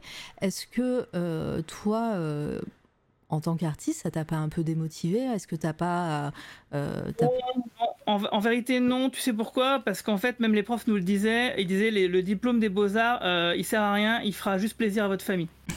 Euh, et c'est vrai. en réalité, dans le monde du travail, Enfin, ça dépend ce qu'on veut faire, évidemment, mais je veux dire, c'est pas un. Tu vois, si t'es un, es un, vrai artiste d'art contemporain et que t'es très doué, t'as pas besoin d'un diplôme pour le montrer. Euh, si euh, tu veux faire euh, un métier, quoi, enfin, quel qu'il soit dans notre branche, c'est plus le savoir-faire qui compte que le, fait que tu as un diplôme. Quoi. Oui, après, certes, mais ce, que, ce, que, je veux dire, les, même humainement, on vient de voir, on te dit ah non, mais passe pas ton, ton examen, vaut mieux pas. humainement, ça doit faire quelque chose quand même. Non, enfin, oui, un petit peu, évidemment, mais comme je savais que, enfin, je me disais pas que c'était moi qui étais fautif. Donc euh, je me disais bah tant pis, tant pis pour vous si vous voulez pas le faire. Euh, sachant que le diplôme pour moi il servait à rien, ça m'a pas du tout empêché de trouver du boulot, euh, bien au contraire. Mhm. Bon ben voilà quoi, tu vois, moi moi j'étais dans l'optique, je m'en foutais un peu du diplôme. Ce qui m'intéressait c'était d'utiliser surtout le matériel que j'avais pas les moyens de me payer. Euh, genre les ordinateurs, Photoshop à l'époque, euh, ça coûtait euh, super cher. il n'y avait pas le, système d'abonnement qu'il y a maintenant. Eh c'est carrément pas. Et non, mais ça, ça coûtait. C'était même un ordinateur qui puisse faire tourner Photoshop. je parle d'un truc, je parle du 20e siècle, moi. Hein. je parle du, millénaire précédent, donc c'était vraiment une autre époque. Les caméras, c'est pareil. Maintenant, tout le monde a une caméra sur son smartphone. Mais putain, moi, j'ai fait des, des montages vidéo avec deux magnétoscopes. bon, mais euh, c'est tout à ton honneur. Mais ouais, c'est. Euh, et euh, parce que souvent, dans, enfin, dans le chat, on a beaucoup d'artistes. Hein, c'est pour ça que, que, j'insiste un petit peu sur, sur les périodes un peu académiques comme ça, parce que bah, des fois, certaines personnes peuvent être démotivées justement par, par ce parcours-là, par les profs qui sont pas souvent. Enfin, qui sont des fois très durs ou très pas, pas à la page, disons. Et, euh, et c'est toujours intéressant d'avoir même des personnes voilà, comme toi euh, bah, qui, euh, qui ont eu des expériences pas ouf avec les écoles d'art et, et, et, de dire bah, voilà, on peut faire quelque chose après ça et même sans ça. voilà, c'est. C'est toujours. en, général, par exemple, quand quelqu'un me demande s'il devrait faire les beaux-arts ou quoi, je, je dis non. il, y a il, y a, il y a de grandes écoles en France, etc. Mais les les petites écoles comme ça, euh, municipales, euh, voilà. Alors peut-être ça a changé depuis 20 ans, mais ouais, voilà. Oui, euh, après, après, voilà, il y, a aussi plein d'expériences différentes. On a eu plein d'artistes qui nous ont parlé de, leur parcours.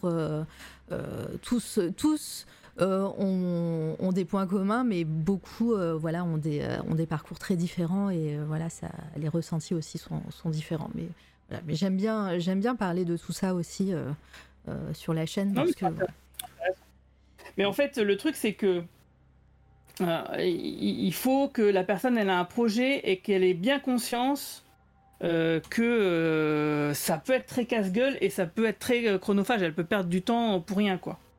Et que peut-être être des fois autodidacte ou euh, prendre une formation euh, différente, alternative, peut-être que des fois, pour le, selon le projet de la personne, c'est le plus utile. Par exemple, il y a quelque chose dont on n'a pas parlé, c'est que pendant 15 ans, euh, j'ai fait euh, des ateliers BD pour des adolescents. Et il y en a beaucoup qui sont partis faire des études. Mhm. Euh, donc euh, pour des trucs de jeux vidéo, des trucs d'illustration, etc. Donc euh, c'est vraiment des gens qui que j'ai pu guider et conseiller, euh, leur disant ne va pas là, essaye plutôt d'aller là. Donc ils ont plutôt tenté des grandes écoles à Paris. Et du coup, euh, ils réussissent bien, tu vois. Ou il y en a même qui sont, il y en a même un qui est devenu architecte. euh, Enfin, euh, c'est, ça dépend aussi du projet de la personne et de, de ce qu'elle a envie de faire, de, de ce que, comment elle se voit aussi travailler euh, les choses. Et il faut avoir un peu la niaque, hein, c'est sûr. hein. Ouais, non, mais c'est- clair. D'ailleurs, bah, parle-nous un petit peu de ces ateliers BD. Euh, T'en fais toujours euh, Qu'est-ce que qu'est-ce que t'apprends aux, aux personnes Et euh, c'est des adolescents, des adultes, aux personnes qui viennent te voir? Fait, euh, pendant. euh, c'était principalement des adolescents. Je faisais ça au centre socio-culturel euh, de la Louvière à Marly, donc c'était les samedis après-midi. Ensuite, j'ai fait des ateliers du même style pour, pour Kill Demande. Donc j'ai travaillé pour des lycées, j'ai travaillé au centre Pompidou de Metz, euh, des, des choses comme ça. Ensuite, pendant la pandémie, bah, du coup, euh, j'ai fait, euh, j'ai- je me suis inscrit sur superprof.com, je crois que ça s'appelait. Donc, j'ai eu quelques élèves. Là, c'était adultes. Et le fait de le faire en distanciel, c'était sympa parce que du coup, comme maintenant, je suis en train de le faire sur Skype, je pouvais leur donner des conseils. Je prenais leurs planches et leur- je leur faisais des corrections en direct. Ah ouais. Et, plutôt cool. Et voilà, mais là, du coup, après, avec la pandémie, j'ai quand même un peu arrêté tout ça, quoi. Bah, Mais voilà, c'était une bonne expérience. euh, puis, enfin, je, suis toujours ouvert. hein. Des fois, euh, on me demande. euh, C'est dans, les festivals, des fois, on demande si euh, euh, les artistes euh, veulent pas faire un atelier pour des trucs comme ça. Donc, ça m'arrive, tu vois, au, livre au festival du livre à Metz, ça m'est arrivé d'en faire deux fois, de temps en temps. Ou à Philactère, quand on se déplace, des fois, on nous demande. Voilà, mais euh, maintenant, je laisse ça plus aux collègues. Ouais, j'ai donné. ok. Bon bah, du coup, la, la question de de si, si tu voudrais en refaire, euh, on l'oublie puisque c'est bon. T'as fait ton temps, comme tu dis. Ouais, ouais. Voilà. Je- voilà, j'ai- je n'ai fait quand même beaucoup. euh, donc maintenant, ça m'intéresse quand même un petit peu moins. Enfin, j- j'étais dans une bonne dynamique avant le Covid et euh, là encore une fois, ça, ça, ça a tout pété. Euh, Dans un lycée, par exemple, je leur ai fait travailler tous sur un comics euh, où chacun devait travailler sur une page. Et à la fin, j'ai fait la maquette et on l'a imprimé. Il y avait un truc sorti fini que j'ai maquetté pour que ce soit bien lisible et tout. Et donc, du coup, il y avait. Ça, ça motive les gens, tu vois, d'avoir le, le truc final à la fin. Non, mais c'est intéressant tout ça. Euh, et puis, tu as sûrement d'autres projets aussi euh, à- à- après ça, donc euh, on, va en, on va en parler évidemment. Quelle a été la suite après Bertrand Kefterian Qu'est-ce que tu as fait? Parce que là, on est, je sais plus en, en quelle année on est à la sortie de, de, de tout ça. ça. Bertrand Kefterian, on a commencé l'écriture en 2009. Le premier fascicule est sorti en 2010, euh, la semaine de l'arrivée de Nicolas Sarkozy pour l'inauguration du centre Pompidou de Metz. Et je dis ça pourquoi? Parce qu'on a Le moyen euh, dès la- déjà c'est déjà ça, mais surtout en fait on a sorti exprès cette semaine-là parce que dans la première page euh, du premier épisode, on détruit le centre Pompidou qui venait d'être inauguré. et on en a fait des affiches et on en a collé partout à Metz. Euh, donc c'était aussi un, un truc de communication, donc on en a foutu partout. Et euh, comme on était subventionné par Jeunesse et Sport avec une petite participation de la ville de Metz, on avait carrément foutu le logo de la mairie euh, sur les affiches. Comme ça, quand les policiers venaient nous voir, on se disait ah mais non mais regardez, vous voyez, on a notre... Puis ils nous laissaient tranquilles. Ah bah bravo Ouais, donc on s'est dit ah, peut-être que Sarkozy il a vu nos trucs. ou, ou ou on- se moquait se Ouais, un peu de, de l'affichage pour le lancement de- du truc. quoi. Et donc ensuite, euh, qu'est-ce que tu as fait? Donc ensuite, on a fait, bah, on a sorti un épisode euh, tous les ans, Tous les ans. donc euh, jusqu'en Ça 2013. rajeunit pas tout ça, hein, parce que, parce que je, je l'ai dans ma bibliothèque, là, il est devant moi, hein, le livre. hein. L'intégrale, en tout cas. Après, bah, l'intégrale, justement, le premier, l'a sorti en 2014 ou 2015 avec euh, Kotoji. Donc on a fait un financement participatif. Et dans la foulée, on a commencé donc le deuxième cycle, Zone 57, donc des épisodes 5, 6, 7 et 8, Ouais. euh, qu'on a sorti en 2016, 2017, 2018, 2019. Ouais, je suis vraiment réglé comme euh, un coucou suisse. hein. Je fou, sortais vraiment euh, euh, année après année le truc. Et du coup, bah, en 2020, euh, ressorti de- du premier tome et euh, sorti du Zone 57 en version album. Où on a rajouté euh, un épilogue de 10 pages qui est inédit en fascicule. Ah Ah Donc euh, voilà, il faut, euh, il faut vous les procurer, les gens. hein. Les qui restent, ils sont, on les brade, on les vend à 2 euros si jamais vous nous croisez en festival. Donc ça vaut le coup. Bah, voilà. Parce que dedans, Euh. il y a des, BD supplémentaires. D'ailleurs, euh, bah, si on, on te croise en, en festival, mais est-ce qu'il y en a un prochainement euh, on, on, mord un petit peu sur la partie euh, ce que tu fais à- en projet, mais, mais voilà, c'est. C'est- Carrément, euh, la- pas la semaine là, la semaine d'après, donc la première semaine de mai, je suis au Rayon Vert, au festival Ah, du Rayon Vert. euh, Ah vrai oui, c'est dans deux semaines. Ça fait tous les ans, je dis que je viens, mais ça sera encore pas cette année, malheureusement. Mais si, viens, ça va être génial, tu voir. C'est le 10 ans là. Ouais, mais tout le temps, tout le temps.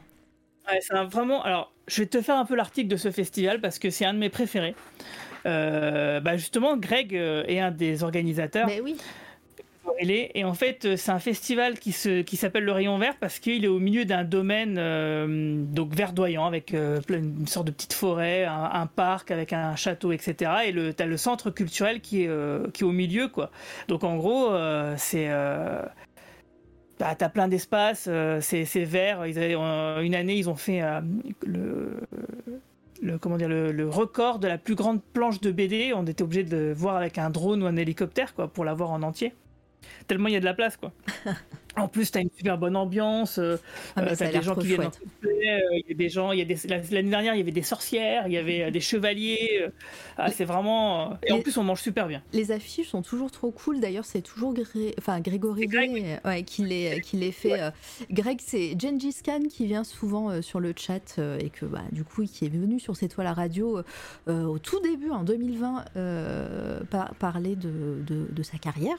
Donc voilà, je vous invite à aller sur SoundCloud et, et voir. Et euh, il est vraiment, euh, c'est vraiment un chouette gars, c'est trop bien. Et puis, je vous dis, il vient souvent sur le chat euh, et il vient souvent écouter l'émission en, en lurk.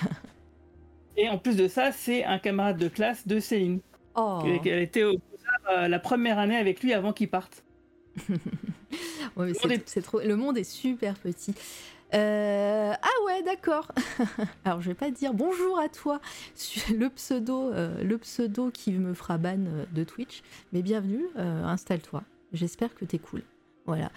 Euh, les rencontres en festival Litena te demande, avec le public de manière globale, t'inspire-t-elle sur tes créas perso? Pardon, je la refais si tu veux. ouais, je l'ai mal lu. Les rencontres en festival euh, avec le public de manière globale, entre parenthèses, t'inspire-t-elle sur tes créas perso? Je trouve l'affiche Twin Peaks magnifique. Oh, c'est trop gentil. Eh ben, euh, on, on va sûrement parler série télé juste après. Euh, alors, euh, je, je comprends pas bien la question en fait. Euh, sous quel angle? Bah, est-ce que, est que tu refais des, des personnages? Est-ce que tes rencontres, enfin, je pense, hein, est-ce, enfin, des personnages, des, des personnes que tu rencontres t'inspirent euh, appelle- Appelle-moi Clit. Ouais, ça sera très bien Clit, mais c'est pareil. Euh, euh, ou pas pas, pas vraiment, je dirais. euh, parce que les, les personnages euh, qui sont inspirés, euh, c'est surtout des. euh, euh, bah, dans le cadre de Bertrand Kefterian, vu le sujet, euh, c'est des personnes de la télé-réalité, euh, des médias, euh, des, des choses comme ça, quoi.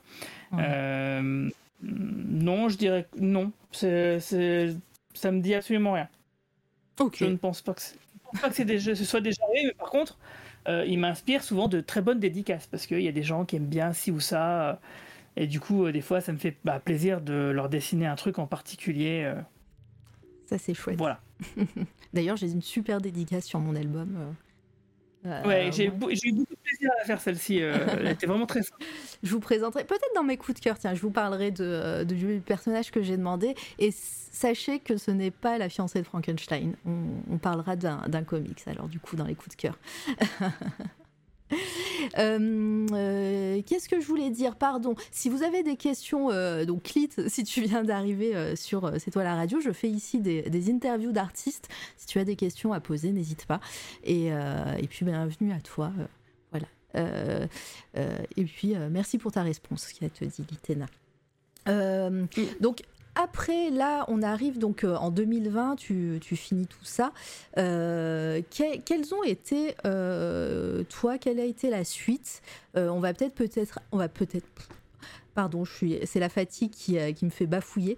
On va peut-être arriver à parler des podcasts que tu fais, de, de tes projets, à part si artistiquement tu, tu as d'autres choses dans tes, dans tes bagages? Euh, non. Non, pour l'instant, non. C'est vrai que, en fait, euh, le- la pandémie m'a m'a fait me mettre au podcast. Euh, mais pas que, euh, parce que je pense que j'y serais arrivé de toute façon Ouais. euh, à cause de ce que je disais par rapport à YouTube. Oui, parce que tu avais une chaîne YouTube où, où tu parlais de, de- de séries, comme tu disais. Euh, C'est ça. et euh, bah, avant de, de- de parler de, de podcast, et peut-être euh, parlons de la chaîne YouTube et puis de ton amour pour les séries.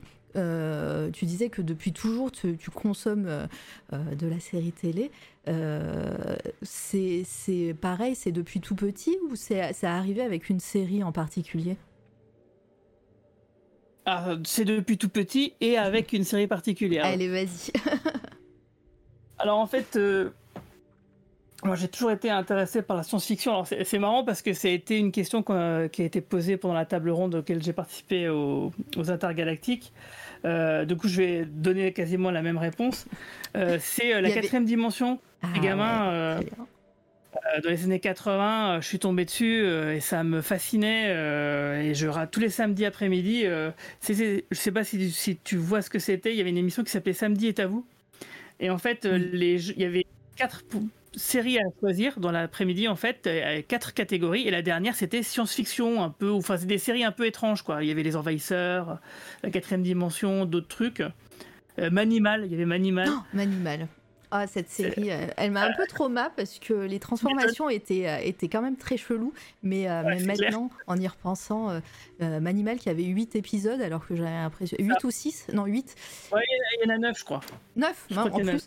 Euh, on avait Ouais. l'impression qu'il y en avait 12 000 euh, parce que bah, M6 rediffusait en boucle. Mais. C'était TF1 du coup avant M6. Mais oui, c'était les TF1? mêmes Ah ouais? Ah, j'ai- C'était TF1 et après, sur la 6, ouais. ah, moi, j'ai connu M6 du coup. Mais, mais ouais. Et en fait, ce qui se passait, c'est que donc les gens devaient téléphoner pour choisir la série qui allait être diffusée. Et moi, je priais à chaque fois, Ah, j'espère que c'est la quatrième dimension qui va sortir, tu vois. Et c'était souvent la quatrième dimension parce que, bah, faut pas se mentir, c'était quand même euh, la meilleure série qu'ils proposaient. hein.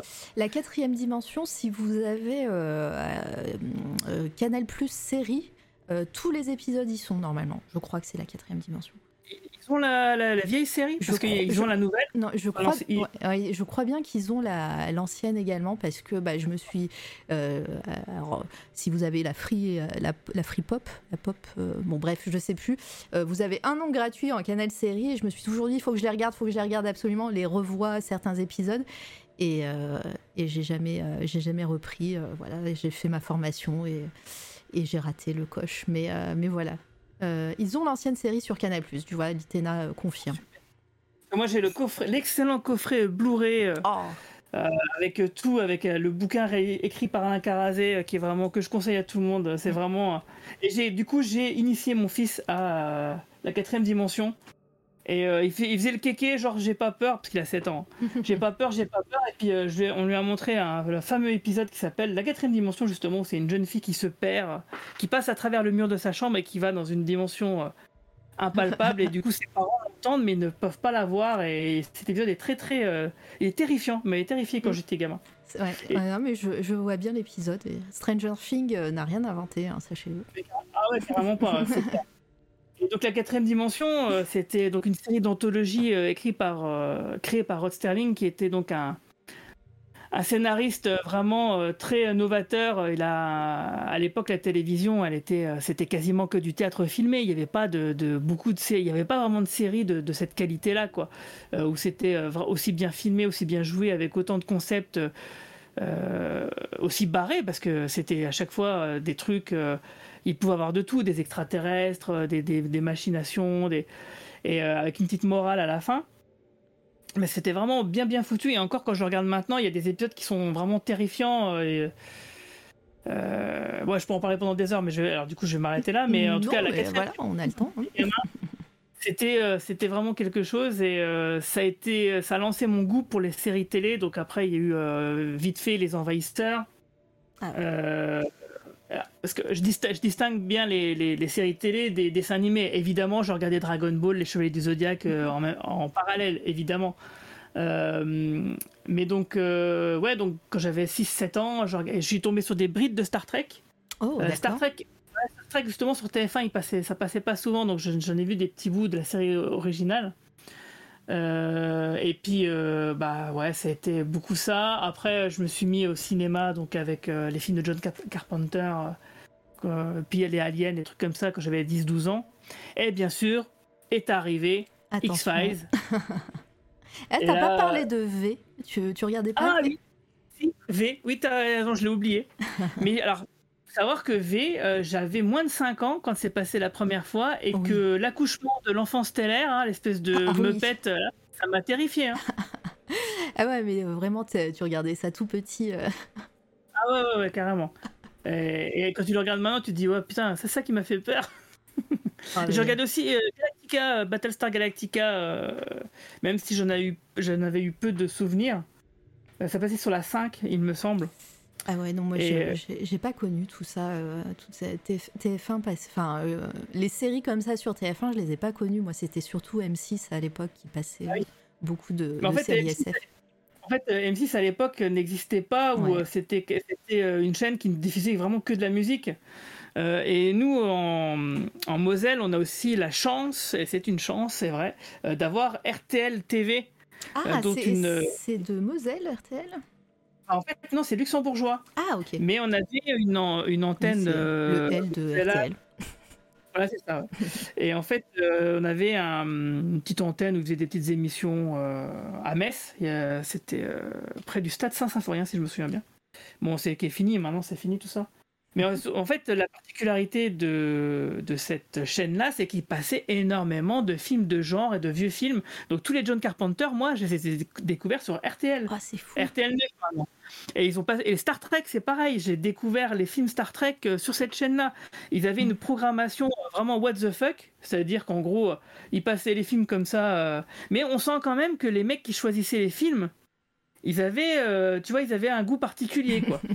Ceci, Et- ceci dit, euh, RTL 9 maintenant euh, sur, euh, sur vos box euh, continue de diffuser euh, des films euh, un petit peu euh, comme ça, euh, des vieux films, euh, SF, euh, action aussi, euh, mais euh, voilà, si, si jamais vous tombez sur la chaîne, c'est c'est pas c'est fréquent que vous, vous puissiez tomber sur, de, sur ce genre de film et euh, ils continuent de diffuser des, des choses qu'on aime chez nous.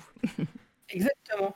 Non, mais vraiment, c'est euh, c'est une chaîne, tu vois, qui paye pas de mine, mais ils diffusent des fois des, quand même des purs trucs, même s'ils ont un logo un peu dégueulasse et des coupures Qui n'a jamais fois, changé. ça- Euh, ouais, c'est vrai, il n'a pas beaucoup changé. Et, euh, et donc voilà, c'est quand même une chaîne, du coup, que j'aime beaucoup, bah, le fait qu'elle soit locale, et vrai qu'elle a, elle a, elle a, elle a façonné un peu, elle m'a permis de voir des choses que j'aurais pas pu voir ailleurs. Et donc, rien que pour ça, ça valait le coup. Donc on, on arrive à X-Files. Euh, Ah, X-Files. ouais. Peut-être Twin Peaks d'ailleurs, euh, Clit euh, en a parlé. Alors non, parce que en fait, Twin Plus Peaks, j'étais trop jeune à Ah. l'époque pour regarder Twin Peaks, mais en fait, la, réelle- la vraie raison, c'est qu'en Moselle, on a RTL 9, d'accord, mais on n'a pas la 5, on n'a pas la 6, on n'a rien du tout, nous, sinon, à part ça, parce qu'on avait, on était dans une espèce de cuvette géographique, et pour avoir ces chaînes-là, bah, tu étais obligé d'avoir le satellite, en fait. Ah oui. Euh, donc euh, la 5, je l'avais pas, donc du coup, Twin Peaks, je suis passé complètement à côté. Euh, J'ai découvert plus tard, mais du coup, j'en parlerai après. Bah oui. Euh, donc X-Files en 1994, que la première fois que j'en entends parler, moi, un grand fan de la quatrième dimension, euh, je me suis dit mais putain mais cette série, euh, on dirait qu'elle a été faite pour moi quoi. Il y a vraiment tout, tout ce qui me plaît est dedans. Et je vois la qualité de, de réalisation, je me dis putain ouais c'est quand même c'est super quali quoi. Et du coup euh, j'ai fait des pieds et des mains pour découvrir la série euh, auprès d'une voisine qui avait donc le satellite. Donc euh, je me suis incrusté chez elle tous les samedis soirs parce que donc du coup j'ai pas pu découvrir X-Files au moment de sa sortie. mais au, moment de la diffusion de la saison 2. Et donc mon premier épisode, c'était un épisode en plein milieu de la saison 2 qui s'appelait Musée Rouge, qui était vraiment très bien. Et en fait, j'ai été convaincu direct. Euh, donc euh, après, euh, tous les samedis, j'étais chez elle, etc. Et puis quand les cassettes, les VHS sortaient, j'étais le premier dans les vidéoclubs à les réserver, à les acheter, etc. quoi. Pardon, mais du coup, j'ai- pas suivi. T'avais quel âge à l'époque là? Bah, du coup, j'avais 13 ans. 13 ans, ok. Donc quand même assez jeune hein, pour découvrir cette étrangeté euh, qu'est X-Files. Ouais, X-Files, 13 ans, je pense que c'est le bon âge. hein. Oh, c'est bien, mais c'est vrai que des fois, certains épisodes sont assez. euh, sont- Oui. sont pas. Enfin, déjà, sont, sont, sont quand même assez, euh, assez hard, mais, euh, mais surtout, il y a des moments assez contents. Moi, je me souviens, hein, j'ai découvert aussi X-Files euh, euh, adolescente, et il y a, y a des épisodes assez lents, assez contemplatifs, assez. euh, voilà, dans l'enquête et tout, on comprend pas tout. Et, euh, et puis, ces fins souvent, euh, souvent ouvertes, hein, euh, on sait pas trop. Euh, des fois, ça peut être, ça peut perturber euh, quand on est trop jeune, on peut, on peut ne pas trop comprendre. Mais, euh, mais toi, toi, ça t'a tout de suite, ça t'a tout de suite plu, quoi. Ah ouais, non, mais moi, c'est c'est exactement ça que je cherche, tu vois. je veux dire, tu vois, les, les épisodes, les trucs un peu bizarres, bah, comme je regardais déjà des films, entre guillemets, d'horreur, enfin. Tu vois, ça m'impressionnait pas. Au contraire, j'étais très friand de ce genre de trucs. Et, et puis le mystère. Et puis je lisais des bouquins sur les ovnis. Euh, tu vois, il y a des, des trucs comme ça. Donc, euh, Ouais, C'était t'a- complète- ça- c'était ta cam, quoi, dès le début, quoi. carrément, moi, la rencontre, du troisième type, euh, c'est un film que j'adorais. E.T. un peu moins, mais euh, j'aimais bien quand même. Euh, oui, dans Rencontre du troisième type, d'ailleurs, ce que j'aimais bien, c'était le côté, euh, les mecs, les scientifiques, euh, pour qui c'était euh, c'était un Graal, tu vois. euh. Donc, euh, non, moi, ça m'a ça m'a tout de suite accroché. euh, J'ai bien sûr été tout de suite amoureux de Scully. Euh, et puis bon, bah, les histoires, elles étaient tellement incroyables que je les ai regardées en boucle. Et je voulais absolument comprendre la mythologie de X-Files, tu vois. Je me disais, ah, mais qu'est-ce que c'est que cette conspiration? Qu'est-ce qui se passe? Où est passée la sœur de Mulder? On veut savoir. Tu vois, ce genre de truc. Ouais. quoi. Comment tu faisais euh, à l'époque? Parce qu'il n'y avait pas Internet, il n'y avait pas des, des blogs, des sites Internet pour, euh, pour parler de tout ça, de la mythologie, des mystères et tout, des, des théories aussi, parce que bah, voilà, il y a plein de mystères hein, dans X-Files. Euh, toi qui étais euh, hyper curieux comme ça, c'était comment tu faisais? Très bonne question. Alors, avec ma copine de l'époque, on avait créé un, un, un fan club au lycée. Waouh euh, ah oui, parce que ce que j'ai pas dit, c'est qu'en fait, euh, au, collège et au lycée, euh, tous les ans, je sortais une petite BD de, de 24 pages, imprimée à la, enfin, à la photocopieuse et agrafée par mes soins, que je vendais euh, 20 francs, 25 francs. C'était une parodie en fait du, lycée, où je faisais des caricatures de profs, etc. Donc j'avais déjà, j'aimais, tu vois, il n'y avait pas besoin d'internet pour moi. Je faisais, j'avais déjà mon, comment dire. Un endroit pour m'exprimer. Ouais. Voilà. Donc, du coup, j'avais créé. euh, Et tu faisais ça, tu faisais, tu faisais ça sous le manteau ou euh, les profs et, les, et, la, alors- et, euh, et la direction te, te, étaient Alors, au courant et t'aidaient? Au début, la direction était au courant et m'aidait. Au collège, c'est, ils prenaient même une partie sur le pourcentage des ventes euh, pour se rembourser les frais de photocopieuse. Donc, ils me laissaient, complètement faire, mais en fait, ils m'arnaquaient un petit peu. Je crois qu'ils me prenaient un peu trop d'argent quand même. Ah ouais. Ah, t'as, Oh, déjà connu le monde de l'édition avant l'heure, quoi. Ah, carrément. Mais en même temps, j'étais content, tu vois. J'étais tout seul dans la salle de la photocopieuse. Je pouvais faire. Les gens ils me disaient, on peut pas faire des trucs en recto verso. Je disais, mais comment ça? Il suffit de faire mettre la feuille dans l'autre sens et puis voilà, c'est réglé. enfin bref, donc, euh, je m'amusais à bien faire ça. Et, euh, et après, plus tard, par contre, euh, donc ils m'avaient même demandé de refaire une deuxième édition pour la kermesse parce que j'avais tout vendu. Donc ils avaient trouvé ça plutôt cool. Et au lycée. J'ai fait un peu la même chose, j'en ai vendu même dans la librairie euh, de la ville, parce que c'est une petite ville qui s'appelle Dieuze, il n'y a pas beaucoup d'habitants, c'est vraiment la petite ville quoi. Et euh, sauf que là, il y a eu des élections cantonales, et il y avait des profs qui se présentaient, et, euh, et visiblement, c'est pas très bien passé. et donc euh, voilà, j'ai eu des bruits comme quoi ils voulaient faire quelque chose pour. ouais, mais finalement, il s'est rien passé. Ok, Voilà, je, je foutais déjà la merde. c'est clair. tu euh, t'es- fiché dans ta, dans ta petite ville, quoi. Ah, c'est l'autre qui. Ah, ah, le Guillaume avec ses BD, euh, non, non, ça. Et je me fais saquer par des. Je me suis fait saquer par des profs pour ça quand même, mais euh, Ah ça ouais, s'est quand même bien beau. passé. Ah, C'est c'est beau. je regarde un bon souvenir. Et, donc, pour en revenir euh, bah, à X-Files et, les- et les séries, et comment tu faisais euh, pour, euh, En fait, pour ton Ouais, fan je club? faisais- du coup, en fait, ce qu'on avait fait, c'est qu'on prenait, bah, il y avait une cotisation, bien sûr, et ça nous permettait d'acheter le magazine officiel, des bouquins, les VHS, etc. Et on, on fonctionnait un peu comme une médiathèque, c'est-à-dire que, euh, bon, on n'était pas nombreux, on était une quinzaine. hein, donc c'est, et du coup, on se prêtait les, euh, tu vois, on achetait une VHS et puis euh, tout le groupe en profitait, etc. Bon, alors bien sûr, moi j'en profitais le premier, hein, évidemment, mais je faisais un petit fanzine, euh, pareil, euh, avec une machine à écrire, euh, une photocopieuse, quelques dessins, et puis j'essayais de discuter de théories comme ça avec d'autres personnes, mais j'étais un peu seul sur ce coup-là. Les, gens, ils aimaient bien, mais ils- n'étaient pas au point de, de vouloir en parler pendant des heures et faire des théories sur qu'est-ce qui va se passer, qu'est-ce que ça veut dire, etc. Ça, il a fallu que j'attende un peu Internet quand même, j'avoue, pour euh, avoir, assouvir un peu ce euh, cette envie de discuter de, de ce genre de trucs, parce que c'est vrai qu'il y, a- il y a plein de gens que ça gonfle. hein. Euh, et donc là, j'ai découvert le site La Vérité est ici. Euh, donc un site de fans, le plus grand site de fans à l'époque et encore maintenant, on va dire.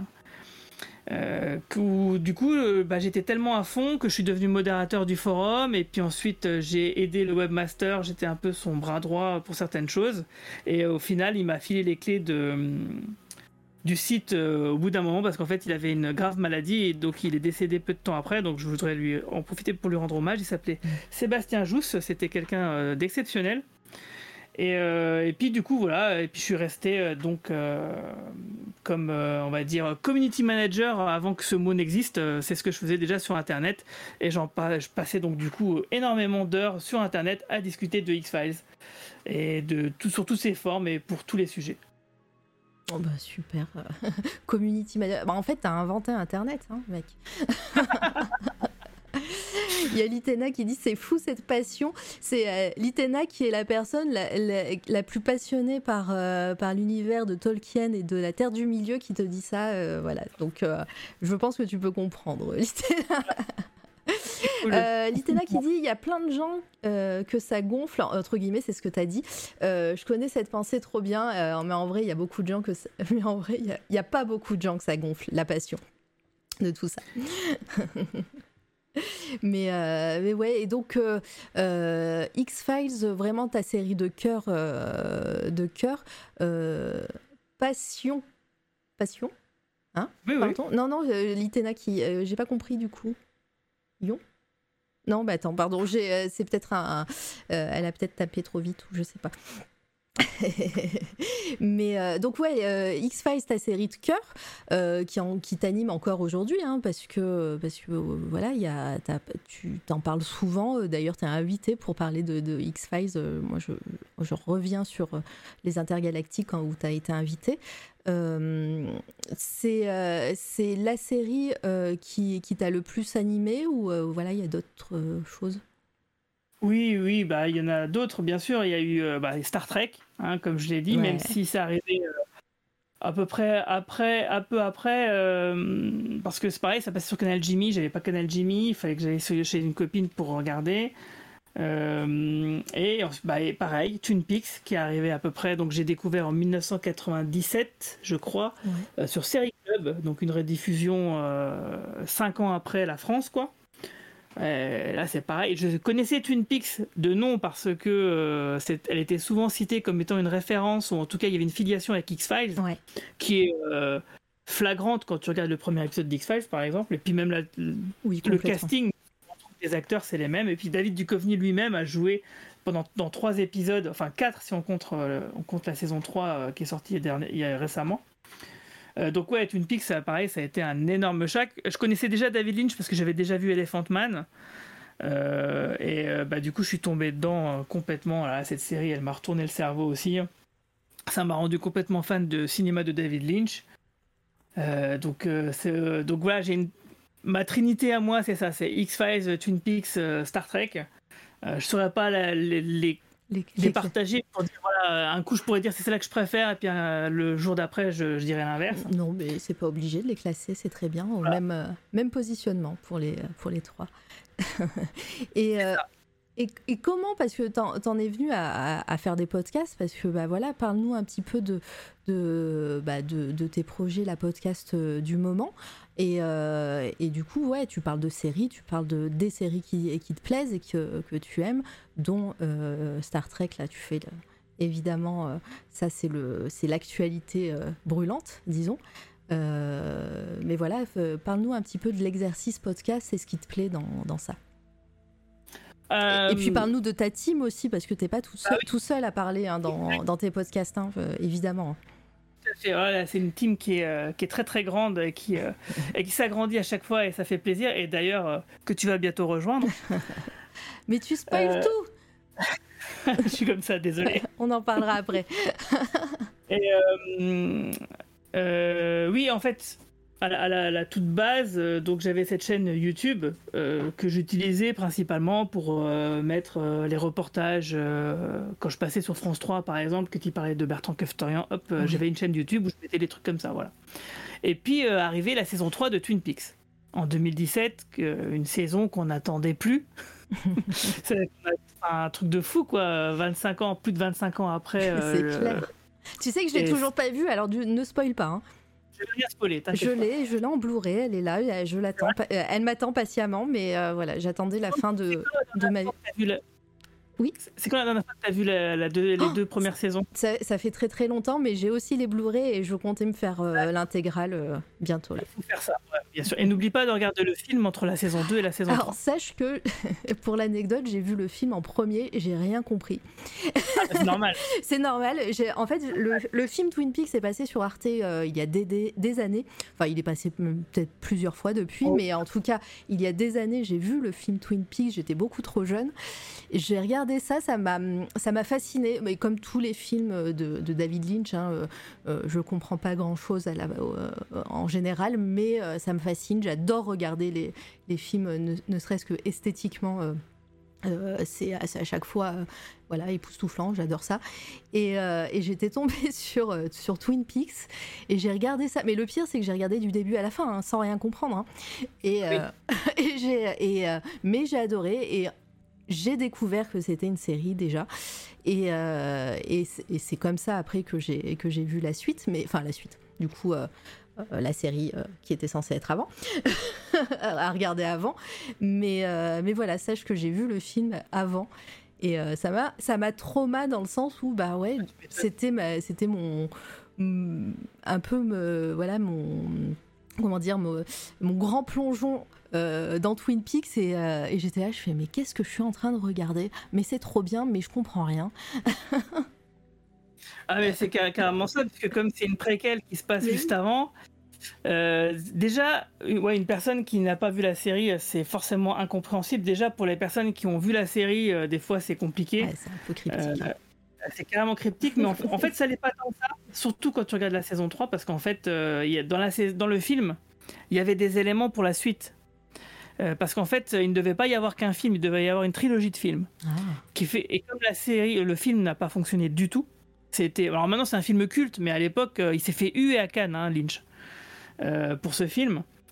Euh, et, donc du coup, il y avait euh, des éléments qui étaient prévus pour une suite. Donc s'il y a des choses que tu comprends pas, c'est normal. C'est pour la saison 3 par exemple. Parce que du coup, il y a, ça rebondisse dessus pour la saison 3. Et par contre, du coup, c'est embêtant parce que tu sais qui a tué Laura Palmer. Oui, totalement. Avant Après, voilà, maintenant, ça fait partie aussi des. Maintenant, j'ai un bagage en plus. j'ai vieilli, j'ai vu d'autres choses, etc. Et ça fait partie des films cultes et d'une saga culte que même sans regarder, euh, tu le sais. Enfin, voilà, tu connais des choses quand tu te renseignes, quand tu aimes la pop culture, quand tu aimes euh, voilà, les ah séries et tout. Voilà, je, pense même sans l'avoir vu, j'aurais été spoilé euh, de base. Mais, pour te dire la vérité, moi, on m'a spoilé, on spoilé je m'en souviens euh, au collège et en fait j'avais oublié qu'on m'avait spoilé et du coup euh, j'avais oublié que je savais qu'il avait tué. C'est quelques années plus tard je me suis fait mais en fait cette personne elle m'en avait parlé de ce truc. En fait j'avais pas compris de quoi elle parlait, j'avais pas fait le rapprochement avec Twin Peaks et c'est plus tard que je me suis dit ah mais en fait euh, je m'étais fait spoiler mais heureusement je, mon Tant mieux voilà. Tant mieux, c'est pas c'est pas vraiment du spoil du coup. mais en tout cas c'est pas grave parce qu'effectivement cette série elle est tellement incroyable que même en étant spoilé mm. il y a un gros intérêt à la voir. Et en fait, donc cette saison 3 euh, est arrivée 25 euh, ans après. Parce que dans le dernier épisode, il y a un personnage qui dit à l'autre on se reverra dans 25 ans, et ben, sauf qu'on pensait pas que ça serait vraiment au pied de la lettre. Ce serait au premier degré. En fait, si, euh, ils l'ont fait et vraiment euh, très très content de ça. Est-ce que dans la Euh, jeunesse c'était prévu ça, tu crois? Ou c'est pas du juste. tout. euh, Ah, ok. Une effet d'aubaine, oui, parce qu'en fait, au début, euh, quand ils ont fait. En fait, euh, je le fais très vite, mais la, Twin Peaks a été un succès gigantissime, euh, la- sa saison 1. La saison 2, à partir du moment où la chaîne a obligé David Lynch à révéler qui était le tueur, la série s'est perdue en termes d'audience et narrativement. Et elle est redevenue géniale que sur la toute fin, sauf que c'était trop tard, et du coup, elle a été annulée. Mais pour les auteurs, Mark Frost et David Lynch, eux, ils avaient prévu de la continuer. Euh, elle a été annulée alors qu'ils avaient des idées pour faire une saison 3. Bon, ça a été annulé, ok, donc ils se sont dit, bon, on va faire des films. Euh, Mark Frost, il voulait faire la suite. Euh, David Lynch, il voulait revenir en arrière, il voulait faire une préquelle. Il voulait raconter les sept derniers jours de Laura Palmer. Donc du coup, bah, il a fait ça, sauf que bon, comme le film a été une catastrophe, il était très mal reçu, bah, il n'y a pas eu de suite. quoi. Et c'est que quelques années plus tard que Mark Frost s'est dit, bon, comme on a dit cette phrase, on se revoit dans 25 ans, bah, c'est peut-être le moment de faire quelque chose. Donc Mark Frost a attrapé Lynch par, euh, par la manche, il lui a dit, tiens, et si on faisait, euh, si on faisait la suite, et puis ils l'ont fait. Quoi. Et, euh, et ça, c'était beau. Et donc du coup, bah, moi j'étais vraiment euh, très très content de ça. euh, Même s'il y a beaucoup de fans de la première heure qui ont détesté, euh, moi j'étais ravi parce que je connaissais bien le cinéma de David Lynch depuis. Donc je savais très bien que ce qu'il allait nous servir, ça ne serait pas une simple suite, mais vraiment quelque chose de, très particulier.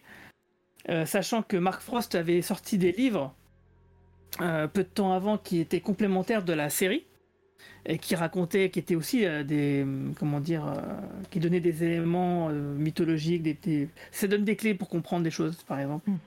Et donc, bref, moi j'étais à fond dedans, et bien sûr, euh, il y a plein de gens qui comprenaient pas. Moi j'avais déjà mes théories, mais je me disais, bon, je les, je les disais sur, dans les commentaires, sur des critiques d'épisodes sur des sites ou sur mon, mon Facebook. Et arrivé l'épisode 8 de la saison 3, euh, qui est absolument incro- incroyable. Et je voyais plein de gens qui disaient Ah, je comprends vraiment rien, putain, ça veut rien dire et tout, machin. Et du coup, je me suis dit Bon, alors, je, vais, faire une vidéo sur YouTube pour expliquer ce que je pense de la série et euh, expliquer ce que j'ai compris. Et euh, il s'avère que la vidéo a eu un énorme succès. Enfin, euh, un énorme succès relatif, hein, quelques milliers de. Mais quelques milliers de spectateurs, mais pour une chaîne où il, où il y avait personne à la base, ça, enfin, ça faisait beaucoup quoi. Et du coup, euh, plein de gens m'ont, comment dire, m'ont dit euh, continue, c'est, c'est, c'est vraiment sympa. euh, voilà, ils m'ont encouragé. Ils m'ont- il y en a même qui m'ont vraiment un peu harcelé pour que je continue. Et, et du coup, je l'ai fait avec beaucoup de plaisir finalement, au fur et à mesure du temps. Et en plus de ça, j'avais un peu anticipé des éléments de l'intrigue finale. euh, ce qui me faisait dire que mes théories n'étaient pas si bêtes que ça, puisque il y a des choses qui se sont confirmées. Bon, je dis des conneries, mais il y a quand même des trucs un peu balèzes qui, se sont avérés justes. Et du coup, bah, ma chaîne, elle a pris euh, quand même pas mal, euh, pas mal d'audience à ce moment-là. Donc là, c'était des, dizaines de milliers de, spectateurs, alors que je faisais, bon, c'était des petites vidéos sans grande prétention, quoi. Et puis du coup, euh, bah, j'ai continué, j'en ai fait sur X-Files, où j'explique la mythologie de X-Files, euh, avec Carlos, qui lit euh, certains de mes textes, euh, enfin, euh, certains des textes qui avaient été écrits par un certain Struggold à l'époque de Série Max, Mhm. que j'ai recyclé et que j'ai du coup, j'en ai fait des vidéos ici. Euh, et ensuite, j'ai fait aussi des vidéos sur Star Trek quand Star Trek est revenu. Et puis, bah, évidemment, au bout d'un moment, bah, YouTube, ça m'a gonflé parce que la pub, c'est chiant. euh, euh, et puis, en plus de ça, faire de la vidéo, ça prend beaucoup de temps. Euh, si on veut être vraiment très qualitatif en faisant de la vidéo, bah, ça prend, demande vraiment beaucoup de travail. Alors que si on veut être très qualitatif en faisant de l'audio, euh, bah, ça demande un peu moins de travail. Quoi. Donc, en gros, euh, je travaille euh, même plus en faisant des podcasts qu'à l'époque où je faisais des vidéos YouTube, mais au Mm. moins j'essaye de faire une vidéo la plus qualitative possible.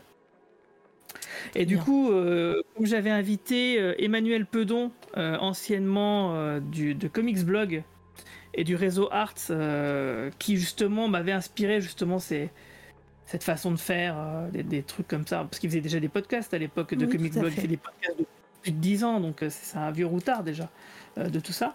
Et je l'avais invité sur une de mes vidéos Star Trek, parce que c'est pareil, ce qu'on faisait, c'est quand l'épisode était diffusé, le soir même, on faisait une vidéo d'analyse et elle était elle était en fait en direct, euh, etc. Donc, euh, et puis euh, du coup à ce moment-là, comme Comics- son aventure avec Comicsbox s'était arrêtée, il s'était lancé dans une production de podcast. Il a lancé donc le Coin Pop. Et puis bah, je lui ai demandé si je pouvais pas le rejoindre bah, pour faire un podcast sur un podcast d'analyse sur Mulholland Drive justement Oui. au début. Et puis après, je lui ai demandé, pff, ah, je lui ai dit, bah, j'en ai marre de YouTube, euh, les vidéos que je fais sur, sur Star Trek, euh, bah, j'aimerais bien euh, plutôt les faire euh, en podcast, est-ce que ça te va? Et il m'a dit oui. Et puis on a fait, avant ça, on avait fait une série de podcasts qui s'appelait After Watchmen sur la série Watchmen qui était diffusée sur OCS, la série d'HBO là de Mhm. Damon Lindelof Qui est super bien. Super bien. Et donc, du coup, on avait fait une série de podcasts pareil pour chaque épisode, ce qu'on appelle donc des après-épisodes. Et puis voilà, c'est comme ça qu'ensuite j'ai créé le cadre en pop pour euh, Star Trek. Donc, c'est hébergé euh, par Emmanuel euh, sur le coin pop. Et là, on en est au 56e podcast.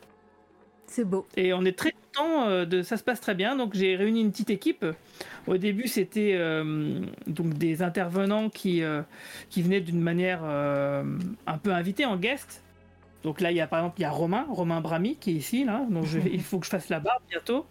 Euh, Romain Nigita qui été le premier qui est journaliste euh, série télé. euh, notamment avec Alain Carazé, que je connais depuis très longtemps, de l'époque où je faisais partie du Front de Libération Télévisuelle, où on faisait des, des pétitions euh, qu'on envoyait aux chaînes de télévision pour qu'ils diffusent les épisodes de, de séries dans l'ordre, ou qui s'arrêtent, par exemple, ils avaient acheté Millennium et ils ne le diffusaient pas. Oui. Ça nous rendait fous. D'ailleurs, euh, vos pétitions n'ont pas beaucoup marché parce qu'ils du font toujours n'importe quoi avec les épisodes, les, les, les chaînes. Ah oui, non, mais c'était une grosse désillusion. D'ailleurs, j'avais, euh, on enfin, j'avais entendu la théorie que, que pourquoi ils diffusaient dans le désordre, c'est parce que hum, au niveau de certains épisodes de certaines séries, il y avait des séries euh, euh, interdites au moins de 12 ans, 14 ans, tout ça. Et c'est pour ça que, euh, bah, à partir de 22 heures, c'était souvent ceux qui, euh, qui étaient les plus violents entre guillemets. Et euh, c'était ça, le, bon, c'était bien ça. Ouais. Mais bon, euh, pour le. Millennium, quoi, ça passait vers- près de minuit, après minuit, donc là, la, la Oui, raison. oui. ça- Ils ont, pas fait de raison, n'imp- là. ils ont fait n'importe quoi. Euh, donc voilà, euh, donc il est lui il est devenu généraliste, il en a fait son métier quoi, journaliste de série télé. Mm. Donc euh, Manu, euh, donc du coin pop, euh, anciennement euh, Comics Blog.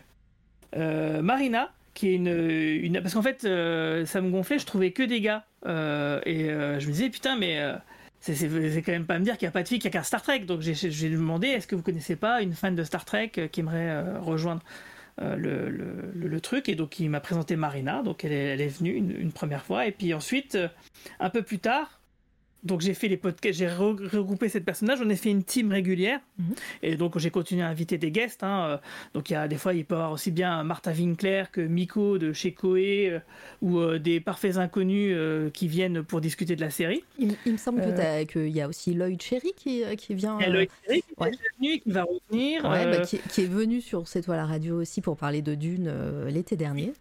Donc voilà, vous connaissez. Ouais, donc, beau monde. Euh, et ensuite, euh, l'année dernière, quand on a commencé à faire une. Parce que bon, on parlait des séries récentes, c'est bien, mais bon, comme elles sont un peu décevantes, on avait envie de parler de trucs qui nous plaisaient vraiment dans la saga, donc on a fait une séquence sur les films. Donc là, on a traité les six premiers films de Star Trek. hein. Et du coup, on cherchait euh, quelqu'un euh, qui euh, était complètement novice et qui n'y connaissait rien. Et donc là, on a fait la connaissance de Marie-Paul, que j'avais entendu euh, que Arnaud de Comics Blog avait invité euh, à un moment donné dans un de ses podcasts et elle s'était mis à parler de Star Trek Discovery. Mhm. Et je m'étais dit, tiens, je trouvais son profil intéressant parce que. voilà, ce qu'elle disait, c'était sympa, etc. Et comme c'était quelqu'un qui ne connaissait pas vraiment la saga euh, dans son entièreté, je me suis dit, ce serait intéressant d'avoir le point de vue de quelqu'un euh, d'extérieur. Parce que nous, on est entre fans, euh, et souvent, je me dis, on peut perdre les gens, tu vois, c'est bien d'avoir un, un Ouais, regard frais. C'est toujours cool, effectivement, de d'avoir du coup, les questions des novices parce que ben, des fois c'est tellement, c'est tellement naturel pour les personnes qui connaissent un thème de parler de ce thème avec le jargon qu'on connaît. Euh, avoir quelqu'un de frais et qui, euh, qui peut poser une question que vous n'auriez peut-être pas imaginé, euh, c'est toujours cool. Tout à fait. Et puis en plus de ça, voilà, elle peut, elle peut nous dire non, ça c'est ringard. vois, des trucs que nous on aime bien, elle, elle trouve ça ringard par exemple. C'est c'est intéressant d'avoir ce, ce- cet avis-là. Euh, et donc voilà, et euh, donc maintenant je suis très très content de cette team. hein. Euh, du coup, bon, tout le monde n'est pas forcément là à chaque fois parce que tout le monde n'est pas toujours disponible. Mais voilà, c'est l'équipe régulière du cadran pop. Donc la voici. Et, et donc voilà, donc je suis très content et ça nous. Comment dire, il y a une vraie camaraderie qui, qui s'est mise en place. C'est-à-dire que l'année dernière, on a fait notre premier. parce que nous, c'est pas à cause du Covid qu'on fait des podcasts en, pré- en distanciel, c'est simplement qu'on est éclaté dans la France, quoi. Euh, y a les deux Romains, Marina et Marie-Paul sont parisiens, mais euh, Manu, il est de Nantes et moi, je suis de Metz. Ouais. Donc l'année dernière, on s'est réunis, on a fait plusieurs, on s'est réunis chez Romain en- pendant un week-end, on a fait, euh, on a fait des podcasts en présentiel et, puis ça s'est super bien passé, c'était très sympa. Et du coup, c'est pour ça que du coup, on s'est dit, euh, on va passer un cap supplémentaire après avoir fait un site internet dédié au podcast. Bah maintenant, on va réaliser une petite, euh, un petit événement.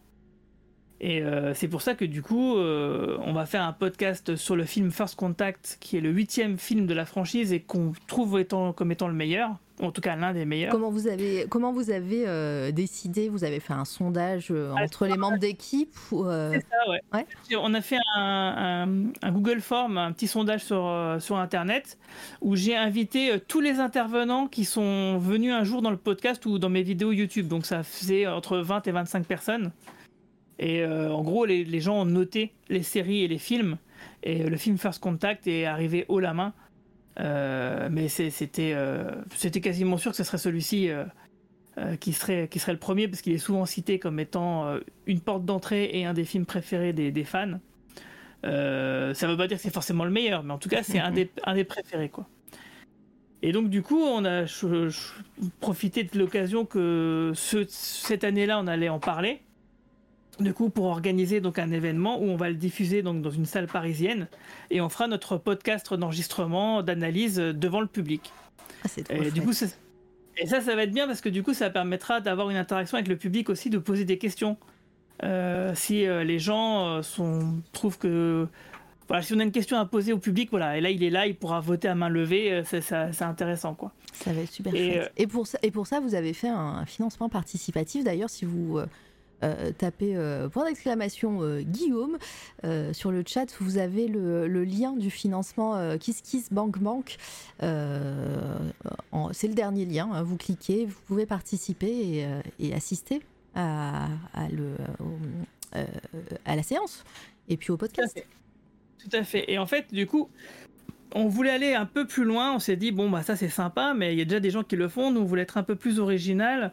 Euh, du coup, on, offre un fanzine de 44 pages avec la séance de ciné. Donc pour 12 euros, euh, tu, tu participes, tu assistes à la projection du film, la session d'enregistrement du podcast, et on te remet donc un.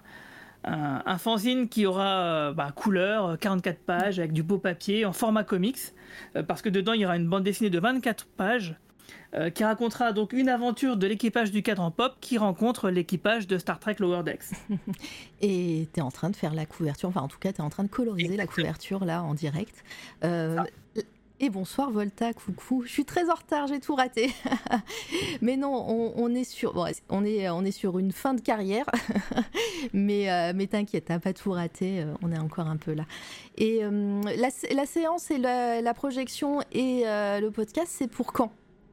Ça sera le 10 septembre à Paris, donc à partir de 18h. Le Ouais. film, ça sera vers 18h et ensuite euh, la séance, ça sera vers. euh, de- Enfin, l'enregistrement du podcast, ça sera euh, vers euh, 20h, 20h, 21h, quoi. Et en fait, euh, on a aussi un autre truc qu'on est en train de rajouter. Là, on n'en est pas loin de débloquer ce palier. C'est qu'on voudrait aussi louer la salle de réception de- du Club de l'Étoile pour accueillir les gens pour faire un before Pour les donc petits deux fours. heures avant. Exactement, pour se faire un petit apéro euh, sympa entre nous. Euh, et aussi, on, a d'autres. On va faire venir des acteurs de doublage. euh, il y aura du cosplay. Enfin, en, fait, en gros, si tu veux, de 16h à minuit, on veut faire une sorte de mini convention Star Trek. Voilà, en gros, c'est ça. Ça va être génial. Si, si comme, comme moi, qui suis loin de Paris, je prends une, je prends, je pledge.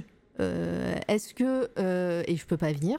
euh, je donne mon exemple. hein, Est-ce que le fanzine, vous allez l'envoyer potentiellement ou pas du tout ou C'est pas prévu? Est-ce que une question, c'est pas prévu parce que, pour la bonne et simple raison que le fanzine en lui-même, à l'unité, coûte, coûte un certain coût d'impression, Ouais. qui fait qu'on est un peu ric-rac. Euh, et que si on commençait à débloquer ce. je dirais, en gros, euh, le, le fait de l'envoyer, ça doublerait le prix du fanzine en fait. Ouais, je, je- je comprends. Et, euh, et donc, premier, le premier palier, ben, palier, le premier pledge, qui est à 12 euros, euh, il, il y a obligatoirement la place. euh, la place. Donc, euh, voilà, si, si vous pouvez pas y aller et si vous participez au Kiss Kiss Bank Bank, potentiellement, vous pouvez empêcher quelqu'un de, de venir s'asseoir. En gros.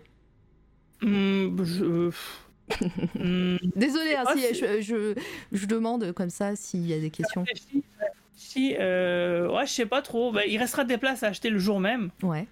Après, si vous voulez soutenir, il y a peut-être, euh, comme tous les financements participatifs, euh, Kickstarter, etc., Ouais. vous pouvez juste euh, euh, soutenir le projet sans prendre de contrepartie, peut-être. Et comme ça, vous, euh, vous participez à, un chouette, euh, à une chouette soirée. Voilà, à en tout cas, c'est c'est pas bête ce que tu dis. euh, N'empêche, peut-être que je, pour- je, te- je pourrais faire euh, créer une contribution spéciale pour des gens qui ne voudraient que le fanzine. voilà ou bienfaiteur ou euh, voilà euh, et comme ça euh, parce que si ou alors peut-être vous envoyez un mail en disant voilà j'ai participé mais je viendrai pas vous pouvez vendre ma place ou j'en sais rien.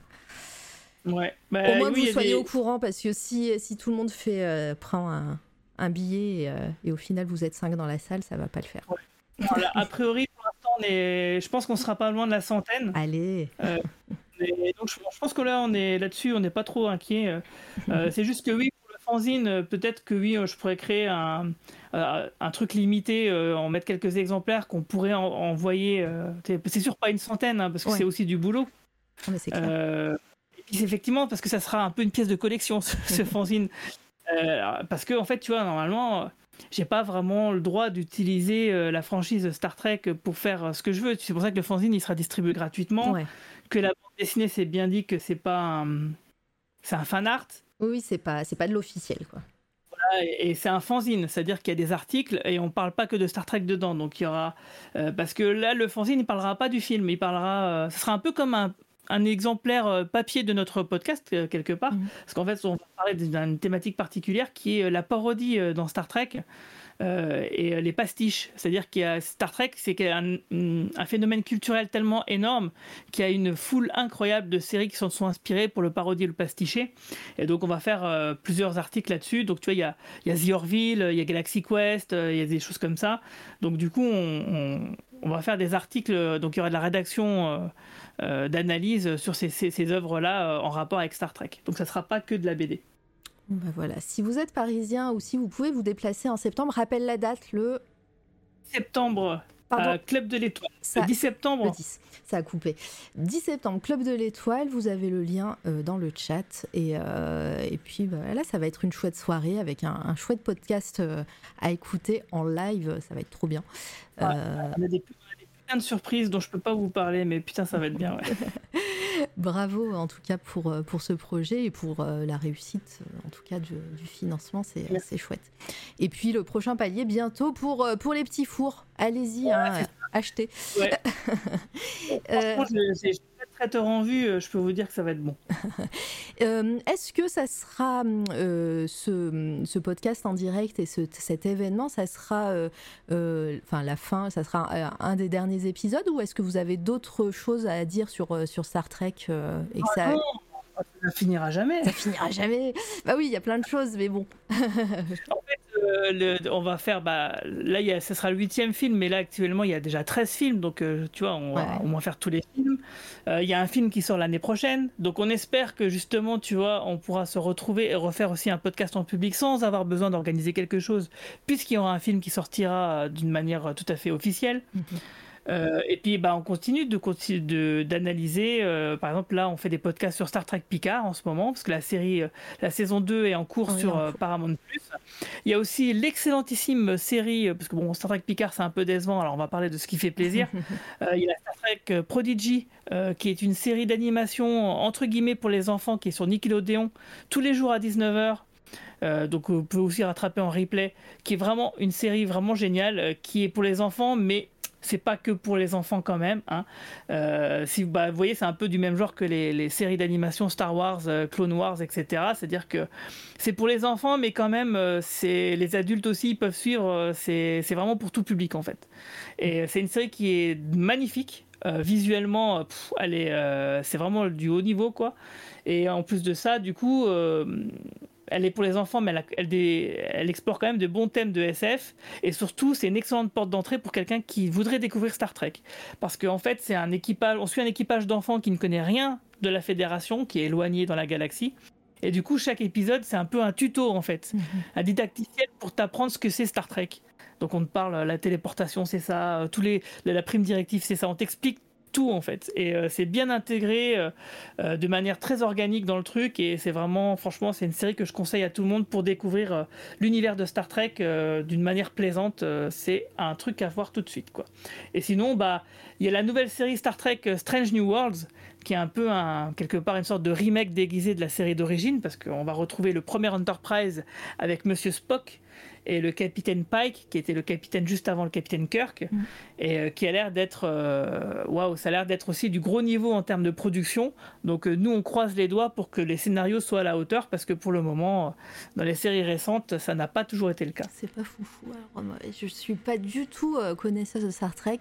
J'ai jamais, enfin, j'ai vu des, des films, je sais même plus lesquels, mais mais dans ma jeunesse, je, je connaissais pas du tout Star Trek parce que bah, c'était pas diffusé, il me semble. En, France, ouais. c'était très compliqué. Oui, on a une malédiction Star Trek en France. Ouais. Euh, en tout cas, moi, j'avais pas de chaîne euh, du câble ou, euh, ou, du satellite.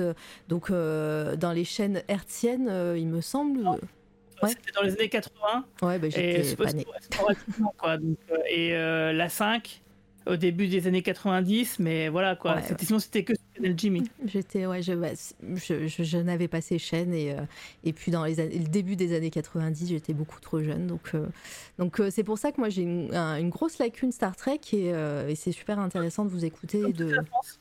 Pardon Comme toute la France. Comme toute la France. Toute la France. Voilà. mais, mais ouais, c'est super. Pareillement, ouais, Mara, donc Litena, pareil, elle, elle connaît pas trop Star Trek, mais, euh, mais en tout cas, voilà, bah, je t'invite à écouter le podcast, euh, c'est vraiment super chouette. Et, euh, et puis, bah, voilà, ça donne envie aussi. Et puis, on, a notre, numéro 33, c'est Par où débuter Star Trek mm.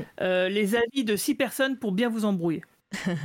Après, alors moi j'ai commencé le premier épisode, j'ai pas continué, mais, mais ça m'avait pas déplu la série Star Trek de Netflix là je l'ai plus. Discovery. Ouais, Discovery m'avait euh, m'avait euh, plutôt pas mal plu. Après, euh, peut-être que pour des, des, connaisseurs et des connaisseuses, c'est pas fou, je sais pas. T'en penses quoi de cette série? Ah, bah, C'est pas fou? Voilà, donc passons. Bah, en fait, c'est compliqué. C'est un peu comme les films de J.J. Abrams, si tu veux. C'est on, on, prend un peu un skin Star Trek, mais l'essence de ce qui faisait la saga euh, n'est pas là. C'est-à-dire que euh, là, on transforme ça en quelque chose euh, qui est, il y a beaucoup d'action, il y a beaucoup d'effets spéciaux, etc. Alors que les meilleurs épisodes de Star Trek, c'est juste quand même deux mecs autour d'une table qui discutent pendant une heure. Donc, tu vois, Star Trek, c'est quand même plus philosophique. Il y a des concepts de SF. c'est pas trop du tape à l'œil. et les séries récentes, tu vois, elles, oublient ça en fait. Faut mettre, faut mettre de, de l'action, quoi. Que dans les séries récentes. Et Très pour ça que les séries d'animation, euh, finalement, comme ils, ils se disent c'est bon, c'est de l'animation, c'est pour les enfants, on s'en fout. Et eh ben figure-toi que les séries d'animation euh, font mieux leur scénario, même, même la série pour les enfants, euh, ont de meilleurs scénarios que les, les, séries en live action. Quoi. Bon bah voilà, c'est noté. on regardera ça. et, et alors c'est maintenant pour les spoilers. Quelle est la suite des podcasts et quels sont tes projets euh, podcast. Ah oui, alors c'est vrai que j'ai lâché un spoiler tout à l'heure, donc euh, tu, vas me rejoindre euh, dans le bureau des podcasts non classés. Tout à fait. Parce qu'on va faire? Donc une série de podcasts sur X-Files à laquelle tu es invité. Alors quel type de personnage voudrais-tu être par exemple? Si tu étais un personnage de X-Files, tu serais qui toi? Ah ah ouais, comme ça à, à froid. J'aimais bien. Alors attends, Euh, je suis en train de me repasser parce qu'en fait, euh, je travaille. Euh, sache que je suis en train de regarder tous les X-Files de nouveau en prenant des notes. Donc voilà, je me prépare hein, pour, les podcasts. Quel, personnage. Alors j'aime beaucoup Scully, hein, évidemment, tout le monde. Mais est-ce que je serais elle? Je suis pas sûre. Je réfléchis. hein, je suis en train de. de... Hmm. Volta qui a des émotes euh, Scully euh, qui, est, qui est vraiment cool. Euh, je sais pas, dans le chat, vous me verrez plutôt en quoi dans X-Files? Euh, Parce qu'il y a tellement de personnages, de personnages cool et puis. moi, j'aime beaucoup, j'aime beaucoup les personnages mystérieux. Alors, je ne serais pas forcément l'homme à la cigarette, hein, parce que c'est- c'est quand même un, un bad guy et je, je suppose que je suis un peu gentil. Même quand si- même. voilà.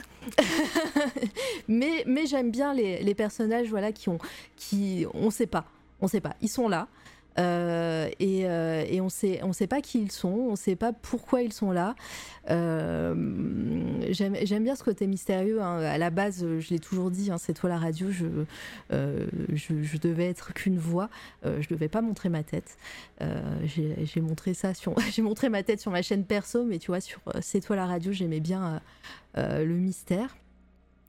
Euh, Est-ce que je vais réfléchir On garde, on garde ça pour, euh, pour une prochaine. Je, je, vais, je vais y réfléchir. C'est trop à froid là. Oh Alors on a un raid. Bonjour à Kenab. T'as déjà fini ton live? Putain, je voulais, je voulais te raid justement. Bonjour. Scully, si, si. si, si. Alors Nanoux me dit que je serais, je Scully peut-être. Je sais pas, je, je sais pas. Peut-être une Scully vers la fin de d'X-Files plutôt qu'au début. Je Ouais, sais pas. plus badass. Ouais. euh, Plutôt, ah euh, ouais, ouais. plutôt, euh, ouais, sur, plutôt sur la fin parce qu'au début, euh, voilà, elle est très scientifique. hein. Moi, je suis pas, je suis pas une scientifique. Il faut, faut le savoir. hein. Donc euh, voilà, c'est quand même, euh, elle est quand même docteur. Enfin voilà, c'est pas, c'est pas rien quoi. Dès le début, je crois, dans la, dans la saison 3, elle fait des prises de karaté. Hein, donc, Oui, c'est vrai. Petits, c'est vrai qu'il y a, qu'il y, a, qu'il y a de la prise de karaté. La Ah, voix de la raison. Comme quand même. Euh, et donc, du coup, bah, en fait, on a déjà enregistré. Alors, je vais t'expliquer comment ça va se passer. Ouais. Donc, l'idée, c'est de faire un podcast par saison. Donc, il y a 11 saisons. Euh, plus un podcast pour chaque film, donc ça fait 13 podcasts, plus un podcast que. Là, c'est un podcast un peu particulier que je ne ferai qu'avec Mehdi et pas communément. Euh, qui est sur le pilote de X-Files et où on présente un petit peu. euh, c'est un peu une note d'intention le podcast. Et donc, on a enregistré la première partie aux Intergalactiques euh, dimanche matin. où Oui. en gros, on, présente donc la, la série, qui est Chris Carter, qui sont les acteurs, et on parle donc du pilote. Et avec Pas comme tellement, cette deux- on fera une deuxième partie donc en septembre, euh, quand on enregistrera ça, euh, où ça sera plus, où on va parler de, de notions un peu plus philosophiques euh, sur la vérité, la confiance, ce genre de trucs. Et donc euh, ça sera, tout ça, ça sera écoutable à partir du 13 octobre. Ça sera donc ce premier épisode sur le coin pop. Le 13 octobre, donc le premier épisode de, sur X-Files, le premier podcast sur le premier épisode de X-Files et sur la présentation de la série. Et ensuite, de, dès novembre, donc tu nous rejoindras où on parlera donc de la saison 1. Et le fait. 13 décembre, on parlera de la saison 2, le 13 janvier de la saison 3, etc. etc. Parce que l'année prochaine, ça fera, on arrêtera au moment des 30 ans de la série. Et ouais. Mais euh, j'ai super hâte, sache-le. Euh, je te dis, hein, je, je- quand tu me l'as proposé, j'ai, dit. euh, ouais, c'est une série que j'aime beaucoup depuis tout, tout le temps. hein, de- mais mais c'est vrai que je suis pas aussi fan que toi dans le sens où j'ai pas, j'ai pas fait de fan club dans ma jeunesse. Mais je, j'ai regardé et j'ai revu, re-revu certains épisodes. Et là, je te dis, je, je suis en train de me faire l'intégrale qui est sur Disney.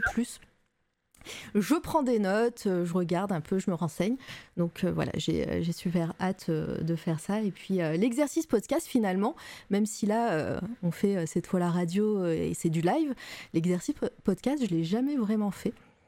Donc ça va être ça va être une première pour moi. Donc voilà, rendez-vous. euh, Surtout que moi, j'aime bien faire du montage.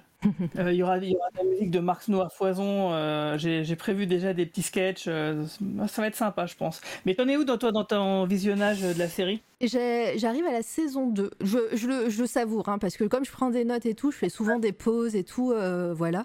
Donc là, j'arrive à la saison 2. J'ai réussi à trouver dans la saison 1, euh, alors j'ai dû le voir cet épisode, c'était lequel épisode? Alors par contre les titres, euh, va falloir que je reprenne mes notes, mais euh, l'épisode avec euh, avec euh, la la femme la, la, la- New Jersey? Oui, voilà, merci. J'étais celui-là. Et celui-ci, j'étais. Ça me parle parce que les designs et tout. euh, et puis j'ai le bouquin, euh, j'ai le bouquin que tu n'as pas d'ailleurs puisque tu attends en français, je crois. Le bouquin Les Archives d'X-Files euh, Ah oui. en anglais. Exact. Et, ouais. il y a des super images de temps et qui, qui, où je voyais les designs, le, dé- le fameux dessin qui est, qui est sur la feuille là. Ça me rappelait des souvenirs, mais quand j'ai vu l'épisode, j'avais zéro souvenir de cet épisode. Ah, mais il est plutôt nul. Donc, euh, Oui, en plus, bah, c'est peut-être pour ça. hein. Mais du coup, c'est voilà, t'as spoilé parce que c'est si on en, on, en parle pendant le podcast, j'allais dire il est pas foufou. Mais euh, mais voilà, j'avais aucun souvenir de cet épisode. Je me suis dit mais purée, j'en ai vu plein d'épisodes, j'en ai revu et, euh, et euh, j'arrive encore à, à perdre la mémoire sur ça. Ah, Donc voilà, C'est normal. Moi, je l'ai pas vu beaucoup celui-là. hein. Seulement une dizaine de fois, un truc comme ça. seulement donc, une euh. dizaine de fois. Mais oui, on, on fera ça, on, parlera de tous les épisodes. On, si tu veux, ce qu'on fera, je pense, un- je sais pas si tu as écouté les podcasts sur Millennium. Et ben tu Euh, m'avais dit, les- j'ai commencé donc euh, oui, tu m'avais dit de, de les écouter. Un peu dans le style, dans le style là, bon, sauf que ça, ça durera beaucoup plus longtemps. Euh, où du coup, on parlera un peu de, de, de grandes, de grandes thématiques et on passera en revue chacun des épisodes, tu vois. en- et puis Ouais. dès qu'il y en a un dont on a vraiment envie de parler, hop, on s'arrête quoi. Ouais. Donc les podcasts risquent d'être longs. bah voilà, vous, vous savez ce que vous faites en fin d'année. Vous allez m'écouter et écouter Guillaume euh, sur les podcasts X-Files. Euh, je partagerai évidemment tout ça. On en reparlera, on a le temps d'en reparler. Et, et puis on fera plein de com, euh, évidemment. Ça va être super chouette et une super expérience. En tout cas, merci pour ton invitation. En tout cas, pour, pour Bah, ça.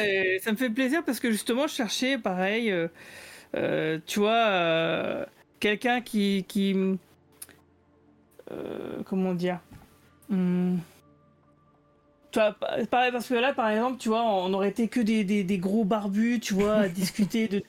Tu vois, il faut, il faut avoir des, des profils vraiment différents. euh, euh, parce qu'en en plus, toi, tu t'exprimes vraiment bien.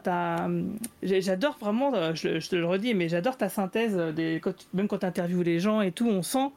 euh, Enfin, c'est toujours clair quand tu t'exprimes, je trouve. gentil.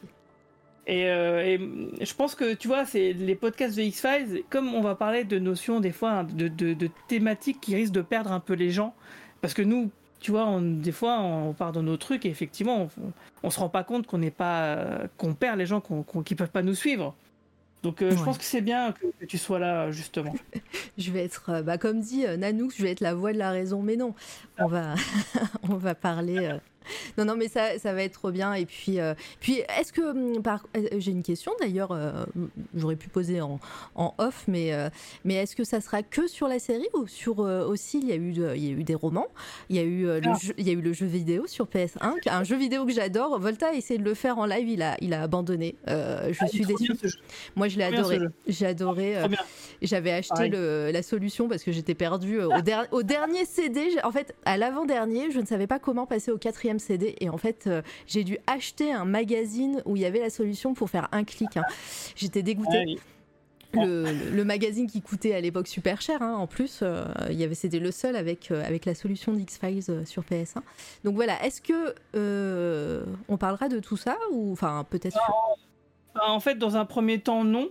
Mais euh, après, si on sent, euh, tu vois, moi je voulais, euh, parce qu'en fait, bon après, évidemment, tous les trucs là, c'est pas canon, euh, Mhm. mais on pourrait très bien faire un épisode là-dessus, oui, pourquoi pas. Après, tu vois, un hors série hors série, tu vois, peut-être après, on pourra aussi faire un podcast sur Archrilm, Ouais. sur les Lone Gunmen.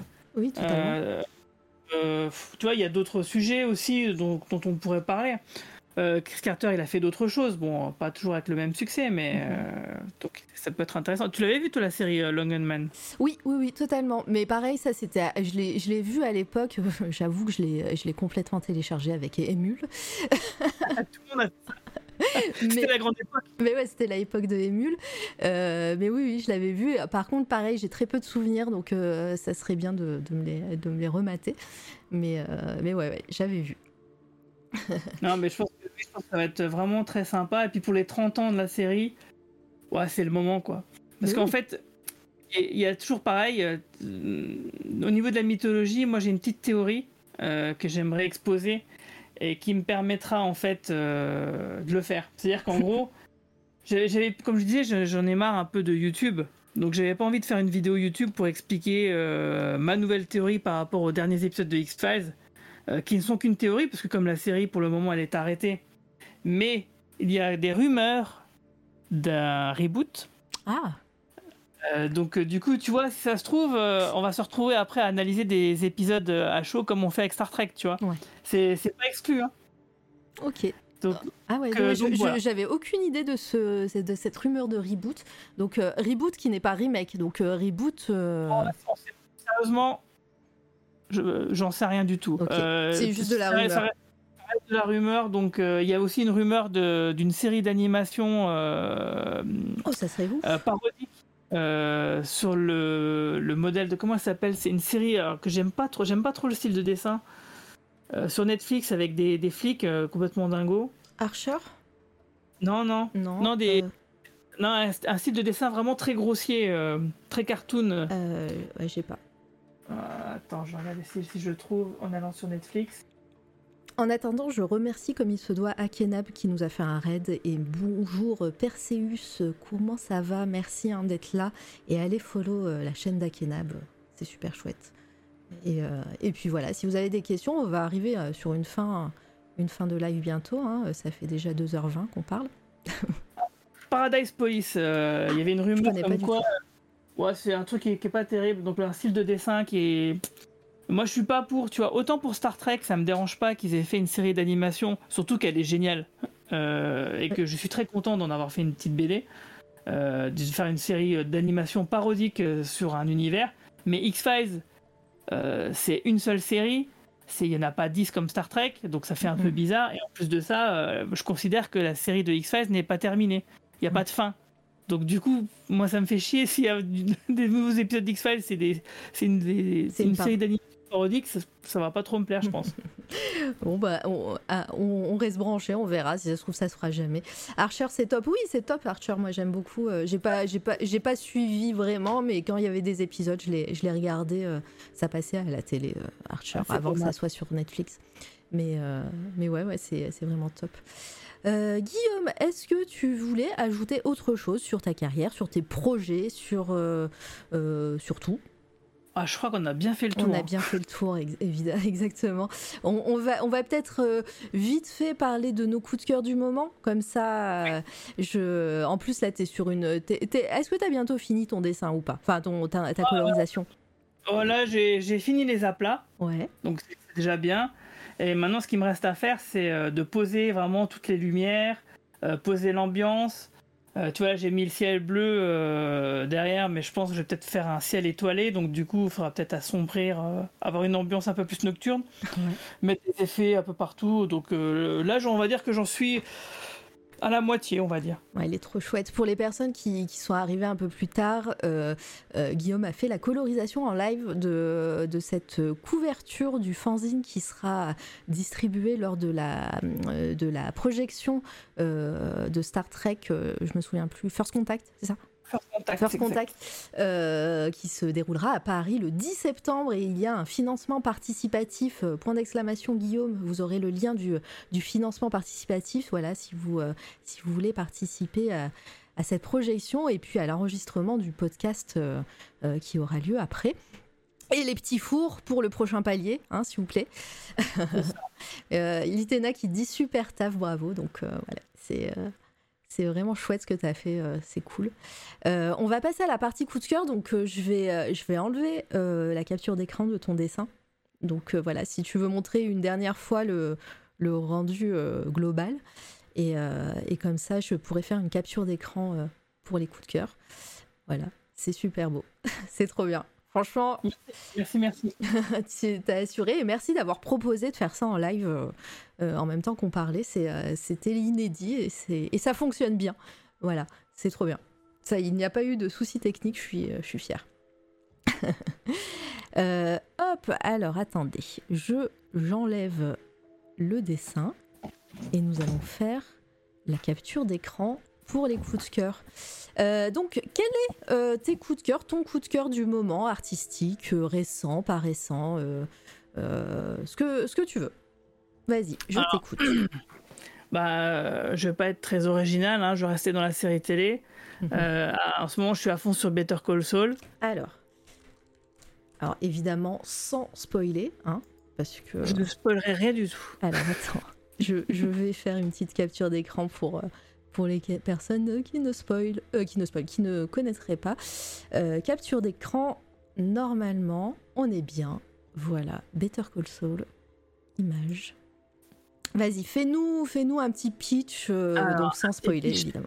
Alors, il y a, figurez-vous qu'il y a un rapport avec X-Files, puisque le créateur de cette série euh, n'est d'autre que Vince Gilligan, qui était l'un des scénaristes les plus émérites de la série X-Files. C'est lui qui a écrit parmi les meilleurs épisodes. Et on sent d'ailleurs une petite filiation de, production et de réalisation, de, et un peu d'écriture quand même entre ces deux séries. Et en fait, Better Call Saul, c'est l'histoire d'un avocat euh, véreux en devenir et d'un trafic de drogue. Et en fait, il s'agit d'une série qui est une préquelle d'une autre série culte qui s'appelle Breaking Bad, euh, qui, euh, qui s'est terminée il y a maintenant presque dix ans. Et donc, en fait, euh, cette série est tellement incroyable. Alors, Breaking Bad, c'était l'histoire d'un professeur de chimie qui était atteint d'un cancer, qui venait d'apprendre qu'il avait le cancer, qu'il ne restait plus que quelques mois à vivre. Et en fait, euh, pour mettre sa famille à l'abri, il ne trouve rien de mieux que de créer de la méthamphétamine et de, de méthamphétamine et devenir un baron de la drogue dans son patelin. Oui, logique. Première réaction du gars, on fait ça, ok. Et en fait, c'est vraiment une série euh, qui est euh, très originale, très particulière dans son ton, dans son écriture, etc. Avec beaucoup de rebondissements. Enfin, c'est une série qui est incroyable en termes de mise en scène, de d'acting et de, bah, de scénario. Et en fait, la, la, série était tellement excellente, tellement géniale, euh, qu'à la fin, euh, quand la série s'est terminée, il y a un milliardaire qui a proposé euh, plusieurs millions à Vince Gilligan pour qu'il fasse de nouveaux épisodes. Et peut-être que c'est ça qui l'a influencé pour qu'il puisse faire cette série préquelle, qui, alors, en général, d'habitude, j'aime pas tout ce qui est préquel, ce qui se passe avant et tout. Je trouve ça un peu et là, et là, par contre, c'est génial. La série est et elle est aussi bonne, voire peut-être supérieure à la série d'origine. Euh, donc euh, c'est vraiment, euh, c'est vraiment du grand art, c'est vraiment une série exceptionnelle. Donc, donc voilà. pareil, Céline, quand je lui avais présenté la série, elle me fait ouais, bof, ouais, un mec qui a le cancer, là, là qui fait de la drogue, ça me perturbe. Et puis finalement, elle s'est tout bouffé les cinq saisons d'un coup, quoi. donc oui, c'est plutôt court. Hein. Il y a moins de 70 épisodes pour les deux séries.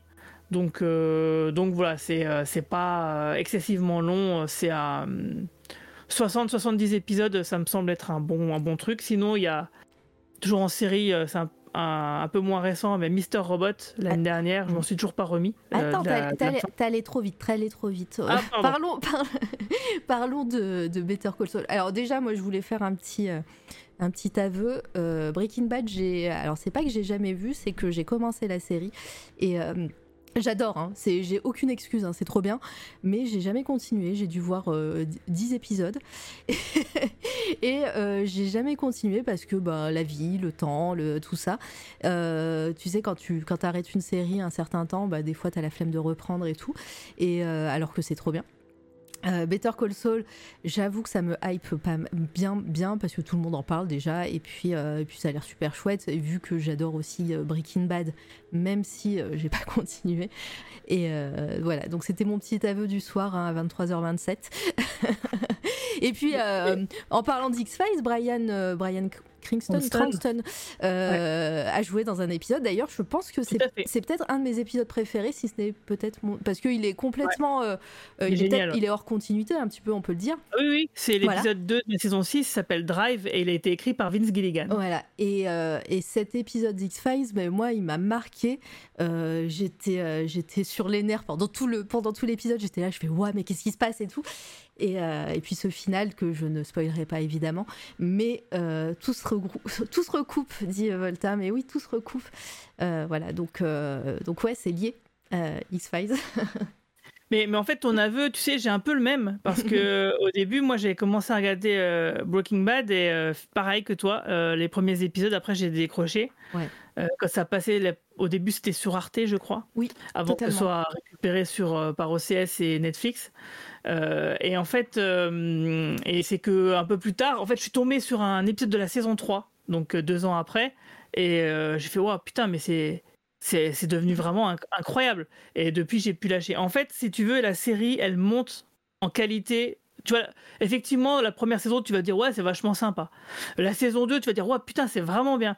Et après, je peux te dire que peu importe ce qui t'arrive, tu es obligé de voir la suite. Tu, tu peux, tu ne peux pas t'en empêcher parce que ça devient, plus ça avance, plus c'est excellent. Bon, Donc, bah, euh, je, vais, très je vais essayer de m'y remettre. Mais je, de toute façon, c'est sur ma liste depuis des années. hein, donc, euh, et puis, euh, puis encore une fois, c'est pas parce que j'ai pas aimé. hein, j'ai adoré, mais voilà, comme, comme tu dis, c'est euh, peut-être peut-être que la première saison fait que t'as pas forcément euh, euh, le, le courage, j'en sais rien, de, de continuer. Mais, mais voilà, il y a- toutes les critiques sont unanimes hein, de toute façon avec Breaking Bad. Il faut. Mais, mais ouais, c'est sur ma liste en tout cas. Et donc, Mr. Robot. Ouais, Mister Robot, bah ça je veux pas trop en parler parce que je veux en dire le moins possible parce que si t'es pas spoilé c'est bien. Mais euh, c'est vraiment une série incroyable. Euh, même s'il y a des choses qui, euh, comment dire, qui utilisent des tropes un peu, un peu déjà connues, mais en termes de mise en scène, waouh! Euh, Il y a un épisode en plan séquence dans saison 3 qui est fantastique. Euh, Il y a un épisode, c'est presque un crossover avec la série Alf en saison 2, mais je rigole pas. Il y a un épisode pièce de théâtre en saison 4. Euh, Il y a des retournements de situation. Il y a... ouais, c'est vraiment une série qui est vraiment, vraiment super. Et donc, qui suit un jeune hacker. Voilà, Ouais. c'est tout ce que je vais dire. Et je conseille. Donc, elle est sur Prime Video, je crois, en ce moment. Euh, C'était sur Netflix, Netflix. avant, mais c'est sur, euh, mais peut-être que c'est sur Prime Video maintenant, euh, comme il y a Je des changements souvent. Euh, oui, c'est sur Prime, je crois. Ouais, ouais, t'as raison. Euh, pareil, moment confession. Mister Robot, j'ai vu la saison 1, j'ai adoré, mais j'ai vu la saison 1 quand il n'y avait pas de saison 2 et j'ai jamais continué. C'est aussi sur Netflix. ouais.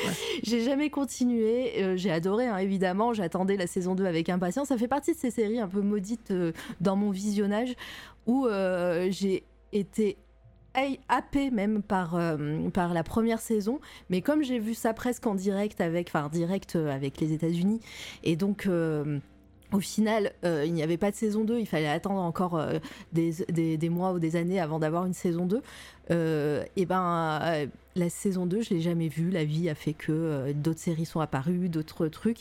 Et, euh, et pareil, ça reste. euh, Ça, si bien que je les, je, je les ai même moi en, en Blu-ray, euh, mais j'ai jamais continué. Et il faut. En plus, j'ai un, un livre super cool. Dans la série, tu sais, il tient un journal. Dans Oui. un, dans un euh, composition book, là, comme ils ont euh, aux États-Unis, là, avec euh, la couverture très, euh, euh, très repérable des cahiers de brouillon américains, vous les, vous les connaissez. Et euh, il y a bah, les designers dont je parle souvent, qui est Headcase Studio, qui ont fait euh, X-Files. Tous recou- groupe, hein, tu, tous se Ah oui. hein, tu vois, qui ont fait les archives X-Files, qui ont maquetté, qui ont designé euh, le, le super livre Volta, là d'ailleurs aussi ce livre X-Files, euh, super bien maquetté. Et ils ont fait euh, ce journal de Mr. Robot, donc écrit au crayon de papier par le personnage principal, euh, avec des facsimilés, des, des, des coupures de presse, des, euh, des- une carte postale, enfin des trucs euh, qu'on retrouve dans la série et tout, comme si c'était lui qui l'avait écrit. Enfin, c'est lui qui l'a écrit, mais tu vois, et ils ont redesigné ça et, euh, et je l'ai, le bouquin, il est, fabuleux.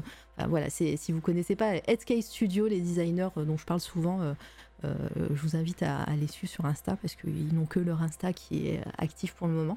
Ils ont fait plein de livres comme ça et ils ont fait ce, livre Mister Robot et c'est c'est passionnant, en tout cas à feuilleter. Et, et puis on retrouve cet élément, cet accessoire de, de, la, de la série, quoi.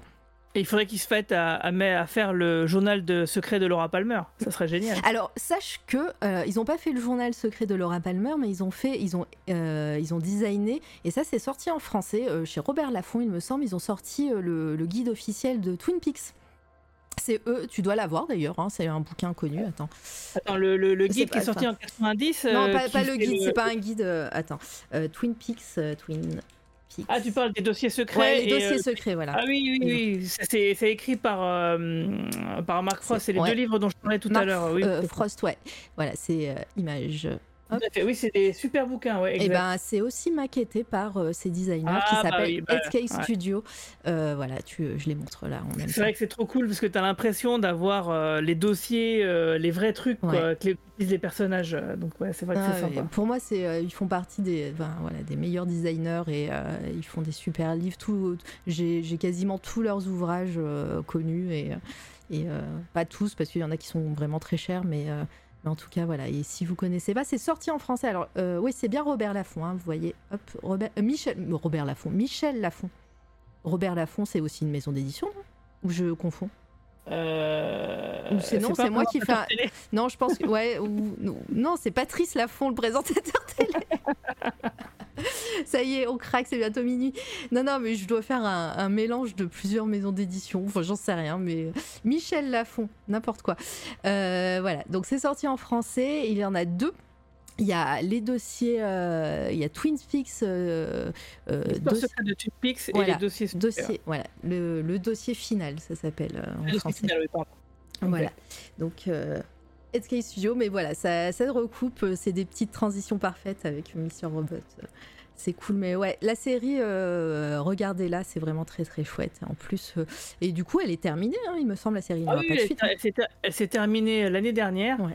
Euh, enfin, il y a deux ans, en fait, elle est sortie l'année dernière en français. Et mm. moi, j'ai attendu qu'ils sortent le coffret intégral en Blu-ray pour regarder la saison 4, en fait. Et donc, oui, ouais, j'étais vraiment très content. Ça se finit bien, c'est nickel, tout va bien. je vais squatter ta partie coup de cœur. Euh, j'avais pas de coup de cœur en début d'émission, mais en fait, euh, en parlant, j'en ai un. Enfin, en parlant, en réfléchissant, j'en ai trouvé un, puisque demain sort un, de, un des jeux vidéo qui m'a euh, le plus marqué ces dernières années, qui s'appelle, attention, Stanley Parable. Si vous connaissez pas ce jeu vidéo, c'est un jeu vidéo qui est sorti, alors il me semble, je vais dire n'importe quoi, en 2013. Euh, je l'ai découvert bien plus tard, hein, moi, euh, on me l'a conseillé. Et demain sort euh, un, remake, la version ultra deluxe oh mais oui euh, de Stanley Parable c'est-à-dire qu'ils ont euh, ont fait une refonte graphique euh, du jeu vidéo de 2013 ils ont fait des nouvelles fins c'est les éditions Marin en voie du rêve.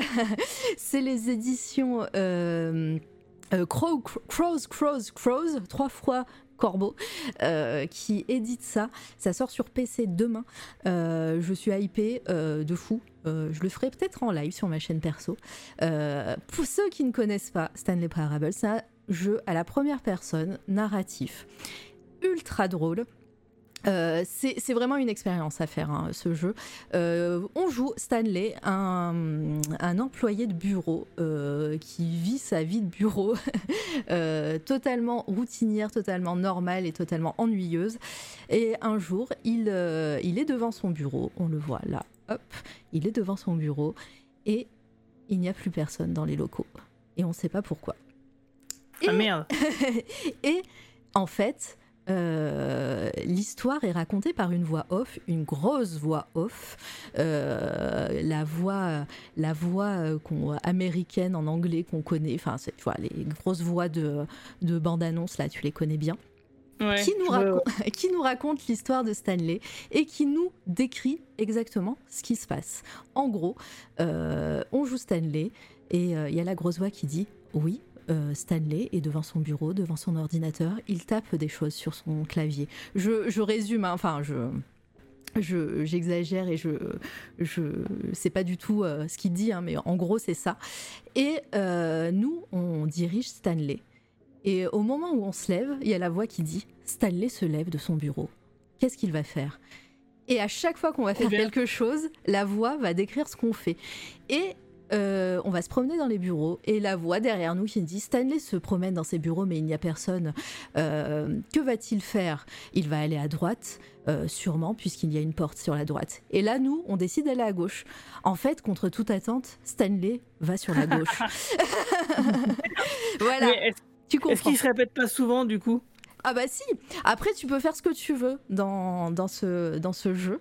Et, euh, et donc, euh, tu peux même aller, moi j'ai adoré euh, un mini spoil, tu peux même aller dans le placard à balai. Et il y a la voix qui va dire à Stanley, à ce moment-là, se dirige vers le placard à balai, mais il n'y a rien dans ce placard à balai. Pourquoi il reste ici? Et, toi, tu peux rester. Tu peux rester ou tu peux partir. Stanley a décidé de, rester dans ce placard à balai, mais il n'y a toujours rien qui se passe. Enfin, tu vois, du- du coup, c'est exagéré, c'est très, c'est hyper bien. Cette grosse voix décrit euh, ce que tu fais et, euh, et tu peux et tu te promènes dans ces locaux et tu découvres au fur et à mesure des choses. Le jeu, toi, soit tu écoutes la voix et tu fais exactement ce que dit la voix et tu as- auras une fin en conséquence, soit tu, tu décides de changer le scénario et tu auras plein de fins. Je ne sais plus combien Ah, il y a bien. de fins dans ce jeu. Et en... il, il- Pardon? Ouais, je dis, ça sort sur Mac là, tu m'as trop chauffé. Hein. Alors, est-ce que ça sort sur Mac? Je sais pas, mais en tout cas, c'est sur Steam. Est-ce que ça. Alors, après, le jeu n'était pas très gourmand de base, donc euh, ça, se- joue très bien si t'as pas une grosse configuration, donc peut-être que ça se joue sur Mac. Euh, faut aller voir sur la page Steam, peut-être que le chat euh, pourra, pourra me le dire ou pourra te le dire. Mais, en tout cas, voilà. Et ce jeu est magnifique, il est culte, il est trop bien. Voilà. Et, peut-être que je le ferai en live. On, verra, mais euh, voilà, et ça sort demain et ça fait des années qu'on l'attend parce que euh, ils l'ont annoncé il y a, je sais pas, euh, je sais pas quand, est-ce qu'ils ont annoncé ce remake, ce reboot, ce remake, je sais plus, ce remaster plutôt. Je ne sais plus quand est-ce qu'ils l'ont annoncé, mais il y a eu la pandémie, il y a eu du retard et puis ils ont fait ça bien.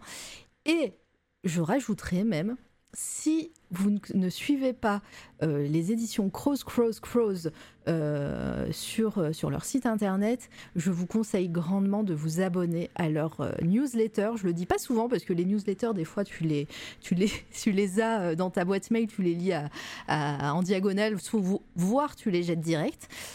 Mais les, euh, les newsletters de- du studio sont juste des pépites à chaque fois. C'est à mourir de rire.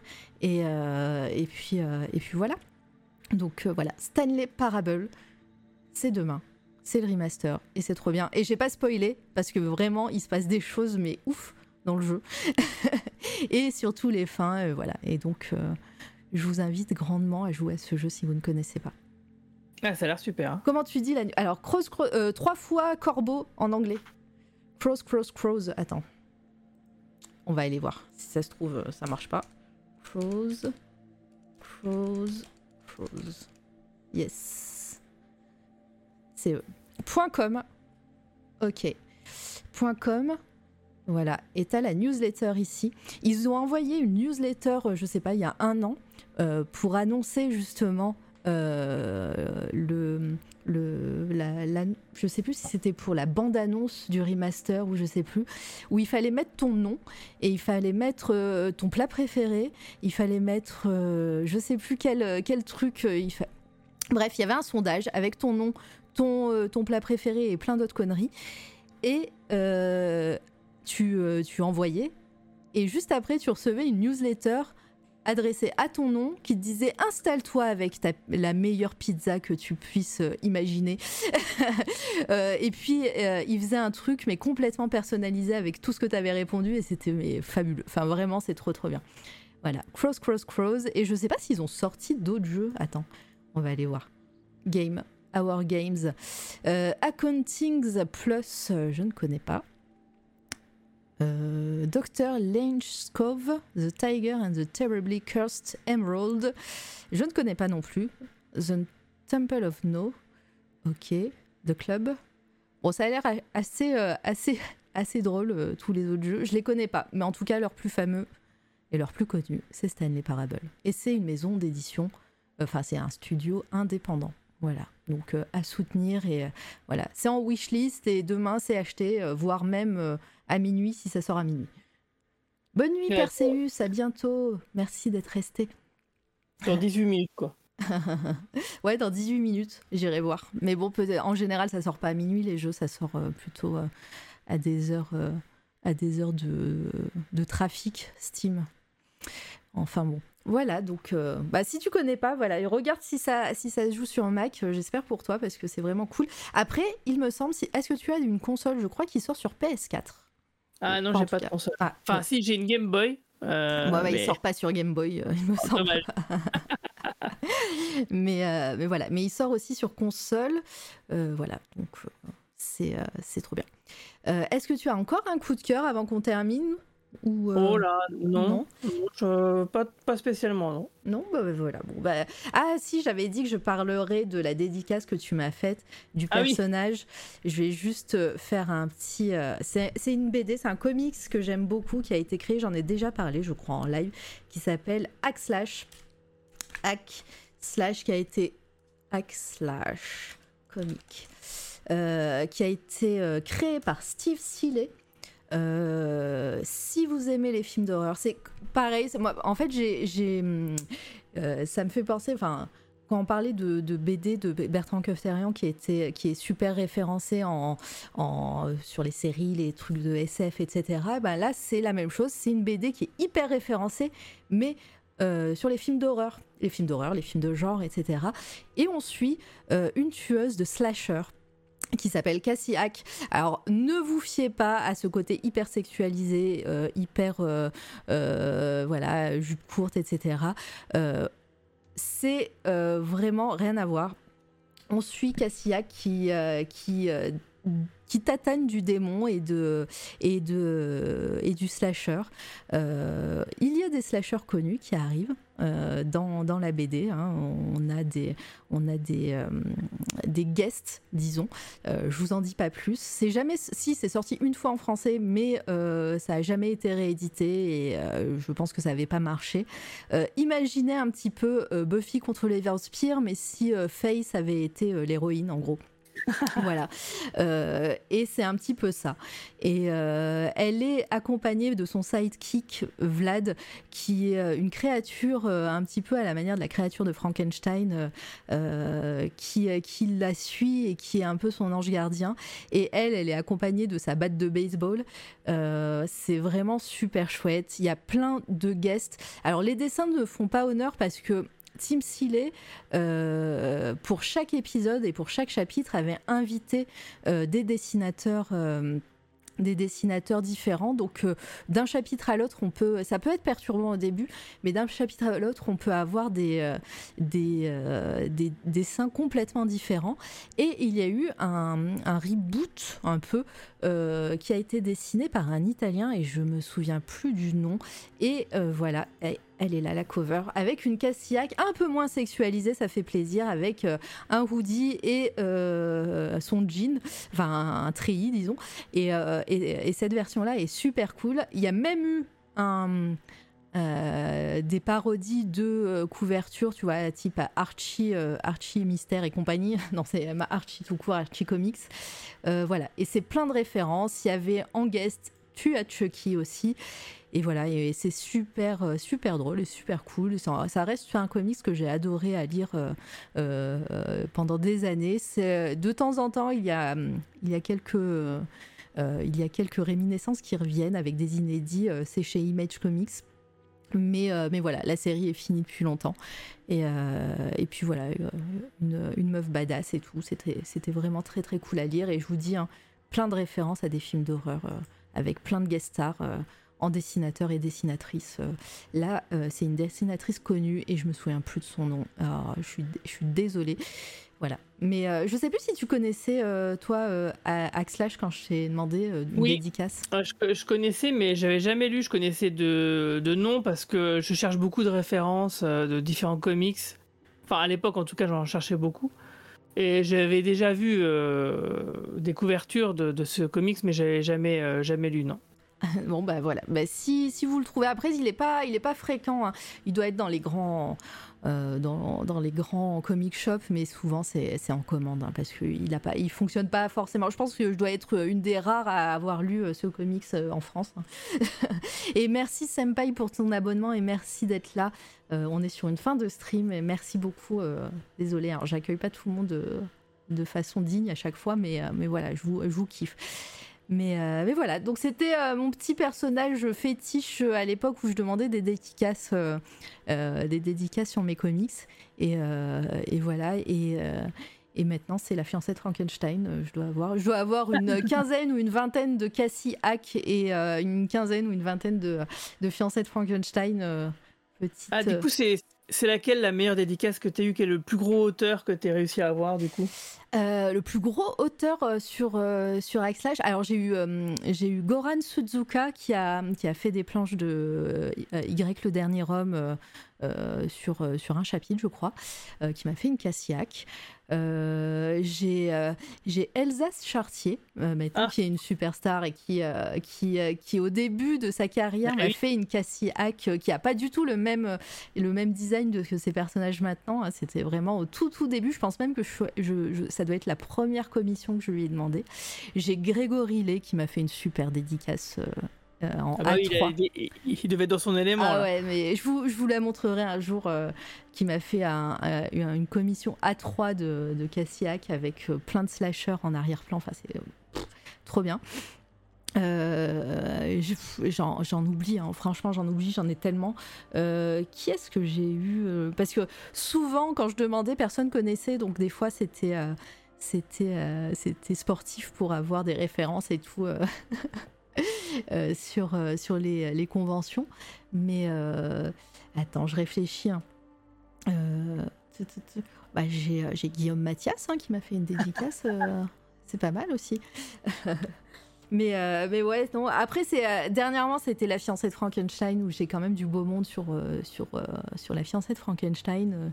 j'ai pareil, enfin, j'ai comme ça, c'est tu sais quand tu dois trouver des noms et, euh, et tu euh, as froid comme ça. Euh, mince, mince, Danigno, j'ai oublié son nom, son prénom, Danigno, italien. mince, je vais pas y arriver. Et ça s'écrit pas comme ça. Bon, je, je vous redirai, je vous redirai en off, les amis ça sera plus simple. Mince. Ça marche. mais, euh, mais voilà, mais euh, personnage très très cool. Bon, on arrive sur une fin de live, les amis. Il est bientôt minuit. On va aller faire un raid. Euh, je ne sais pas qui est en live. je vais aller voir. Attendez, bougez pas. Bougez pas. Capture d'écran. Hop. Et je vais, je vais remercier tout le monde comme il se doit. Et évidemment, Twitch, c'est ici. On a, ah bah on a Delphea. Et ben voilà, on va aller voir Delphea. Cherchez pas, c'est la première que je vois. Et euh, elle est super cool. Elle fait The Witcher 3. Euh, ça va être trop bien. Euh, hop, je prépare le raid. Raid d'Elf. Ah. Merci Etena, bonne soirée. euh, et eh ben merci à toi Guillaume euh, d'avoir euh, accepté l'invitation et d'avoir papoté avec moi. C'était vraiment trop trop chouette. Tu, tu, reviens quand tu veux et puis le dessin, enfin la colorisation de la couverture, c'était vraiment trop trop chouette à voir aussi. Et, et puis voilà. Eh ben, merci de l'invitation. Moi, ça m'a fait vraiment très plaisir de passer la soirée avec vous. Bah ouais, ça, ça a duré assez tard. Le, les, les, horaires étaient, euh, étaient différents. D'habitude, c'est à 19h. Mais, euh, mais voilà, c'était chouette aussi euh, le soir comme ça, à 21h. c'est bah, mon, horaire de, ouais, mon horaire de travail le soir en général. on se retrouve, les amis, demain. Demain, puisque je reçois Pecolio euh, qui est euh, illustratrice et euh, autrice de BD également, qui débute dans la BD. Elle va nous parler un petit peu de ses, débuts dans l'industrie. Ça va être super chouette. ça sera à 19h mercredi, donc demain. J'espère que vous serez là. La rediff de cette interview se fera bientôt, en tout cas pendant un mois, vous l'aurez ici même sur Twitch. Voilà, vous pourrez regarder ça à volonté, disons, à l'infini, juste pendant un mois. à l'infini pendant un mois. Et ensuite, ça sera sur les plateformes SoundCloud, Spotify, iTunes. moi, je, donc, je vous retrouve demain. Évidemment, on parle aussi de, du live, soirée spéciale du live samedi soir, puisque je serai chez Jabber, notre, mon, le DJ de cette la radio, et je ferai une lecture en musique pour introduire la soirée, disons. Euh, ça va durer une demi-heure à peu près. Et ensuite, lui, il fera un, un DJ set avec son ami Tommy en duo. Euh, pendant euh, toute la soirée. Ça, ça, commencera à 20h, 20h30. on verra en fonction du setup comment on l'aura avancé. Euh, mais de toute façon, vous serez prévenus, il y aura de la com sur les réseaux sociaux. Ça va être vraiment trop bien. Je m'entraîne, je suis un peu stressée, je m'entraîne à, ma lecture. J'essaye de pas trop bafouiller, c'est pas facile, hein, je vous le dis. c'est pas facile. Tu vas y arriver. Mais ouais, mais ça va être, ça va être, ça va être trop bien. J'ai vraiment super hâte. Euh, je pars en train euh, vendredi. Et surtout aussi, et ça c'est gros big up, puisque dimanche, euh, de, dimanche 1, premier, dimanche 1er, dimanche 1er mai, c'est l'anniversaire de, des deux ans de la chaîne de l'ITENA et elle va faire un live aussi spécial et je vous invite grandement à aller voir ce que fait Litena. Euh, vous regardez, elle met, elle met plein d'émotes sur le chat, vous cliquez sur son pseudo et puis, euh, et puis vous follow, vous followez, comme on dit, euh, sa chaîne. Ça va être super chouette, ça va être la fête. Il y aura des, des trucs à gagner, des concours, des, des, voilà, ça va être trop bien et, et, je vous invite à aller à aller la soutenir euh, sur son travail, puisque voilà, elle a vachement bossé ces, derniers, ces dernières semaines, ces derniers mois, et ça sera l'occasion de faire la fête chez elle. On fait le raid chez Delphéa. Euh, voilà. Le chat de cette chaîne est réservé aux followers. Vous avez intérêt de follower euh, Delphéa, elle est vraiment trop cool. Elle fait du Witcher 3 et puis elle fait des lives nocturnes, nocturnes souvent et puis c'est trop bien, c'est super chill et le chat est trop bien. Voilà, je vous souhaite une bonne nuit et je vous donne rendez-vous demain. Gros bisous les amis. À bientôt. Bonne nuit. Ciao. C'est toi la radio.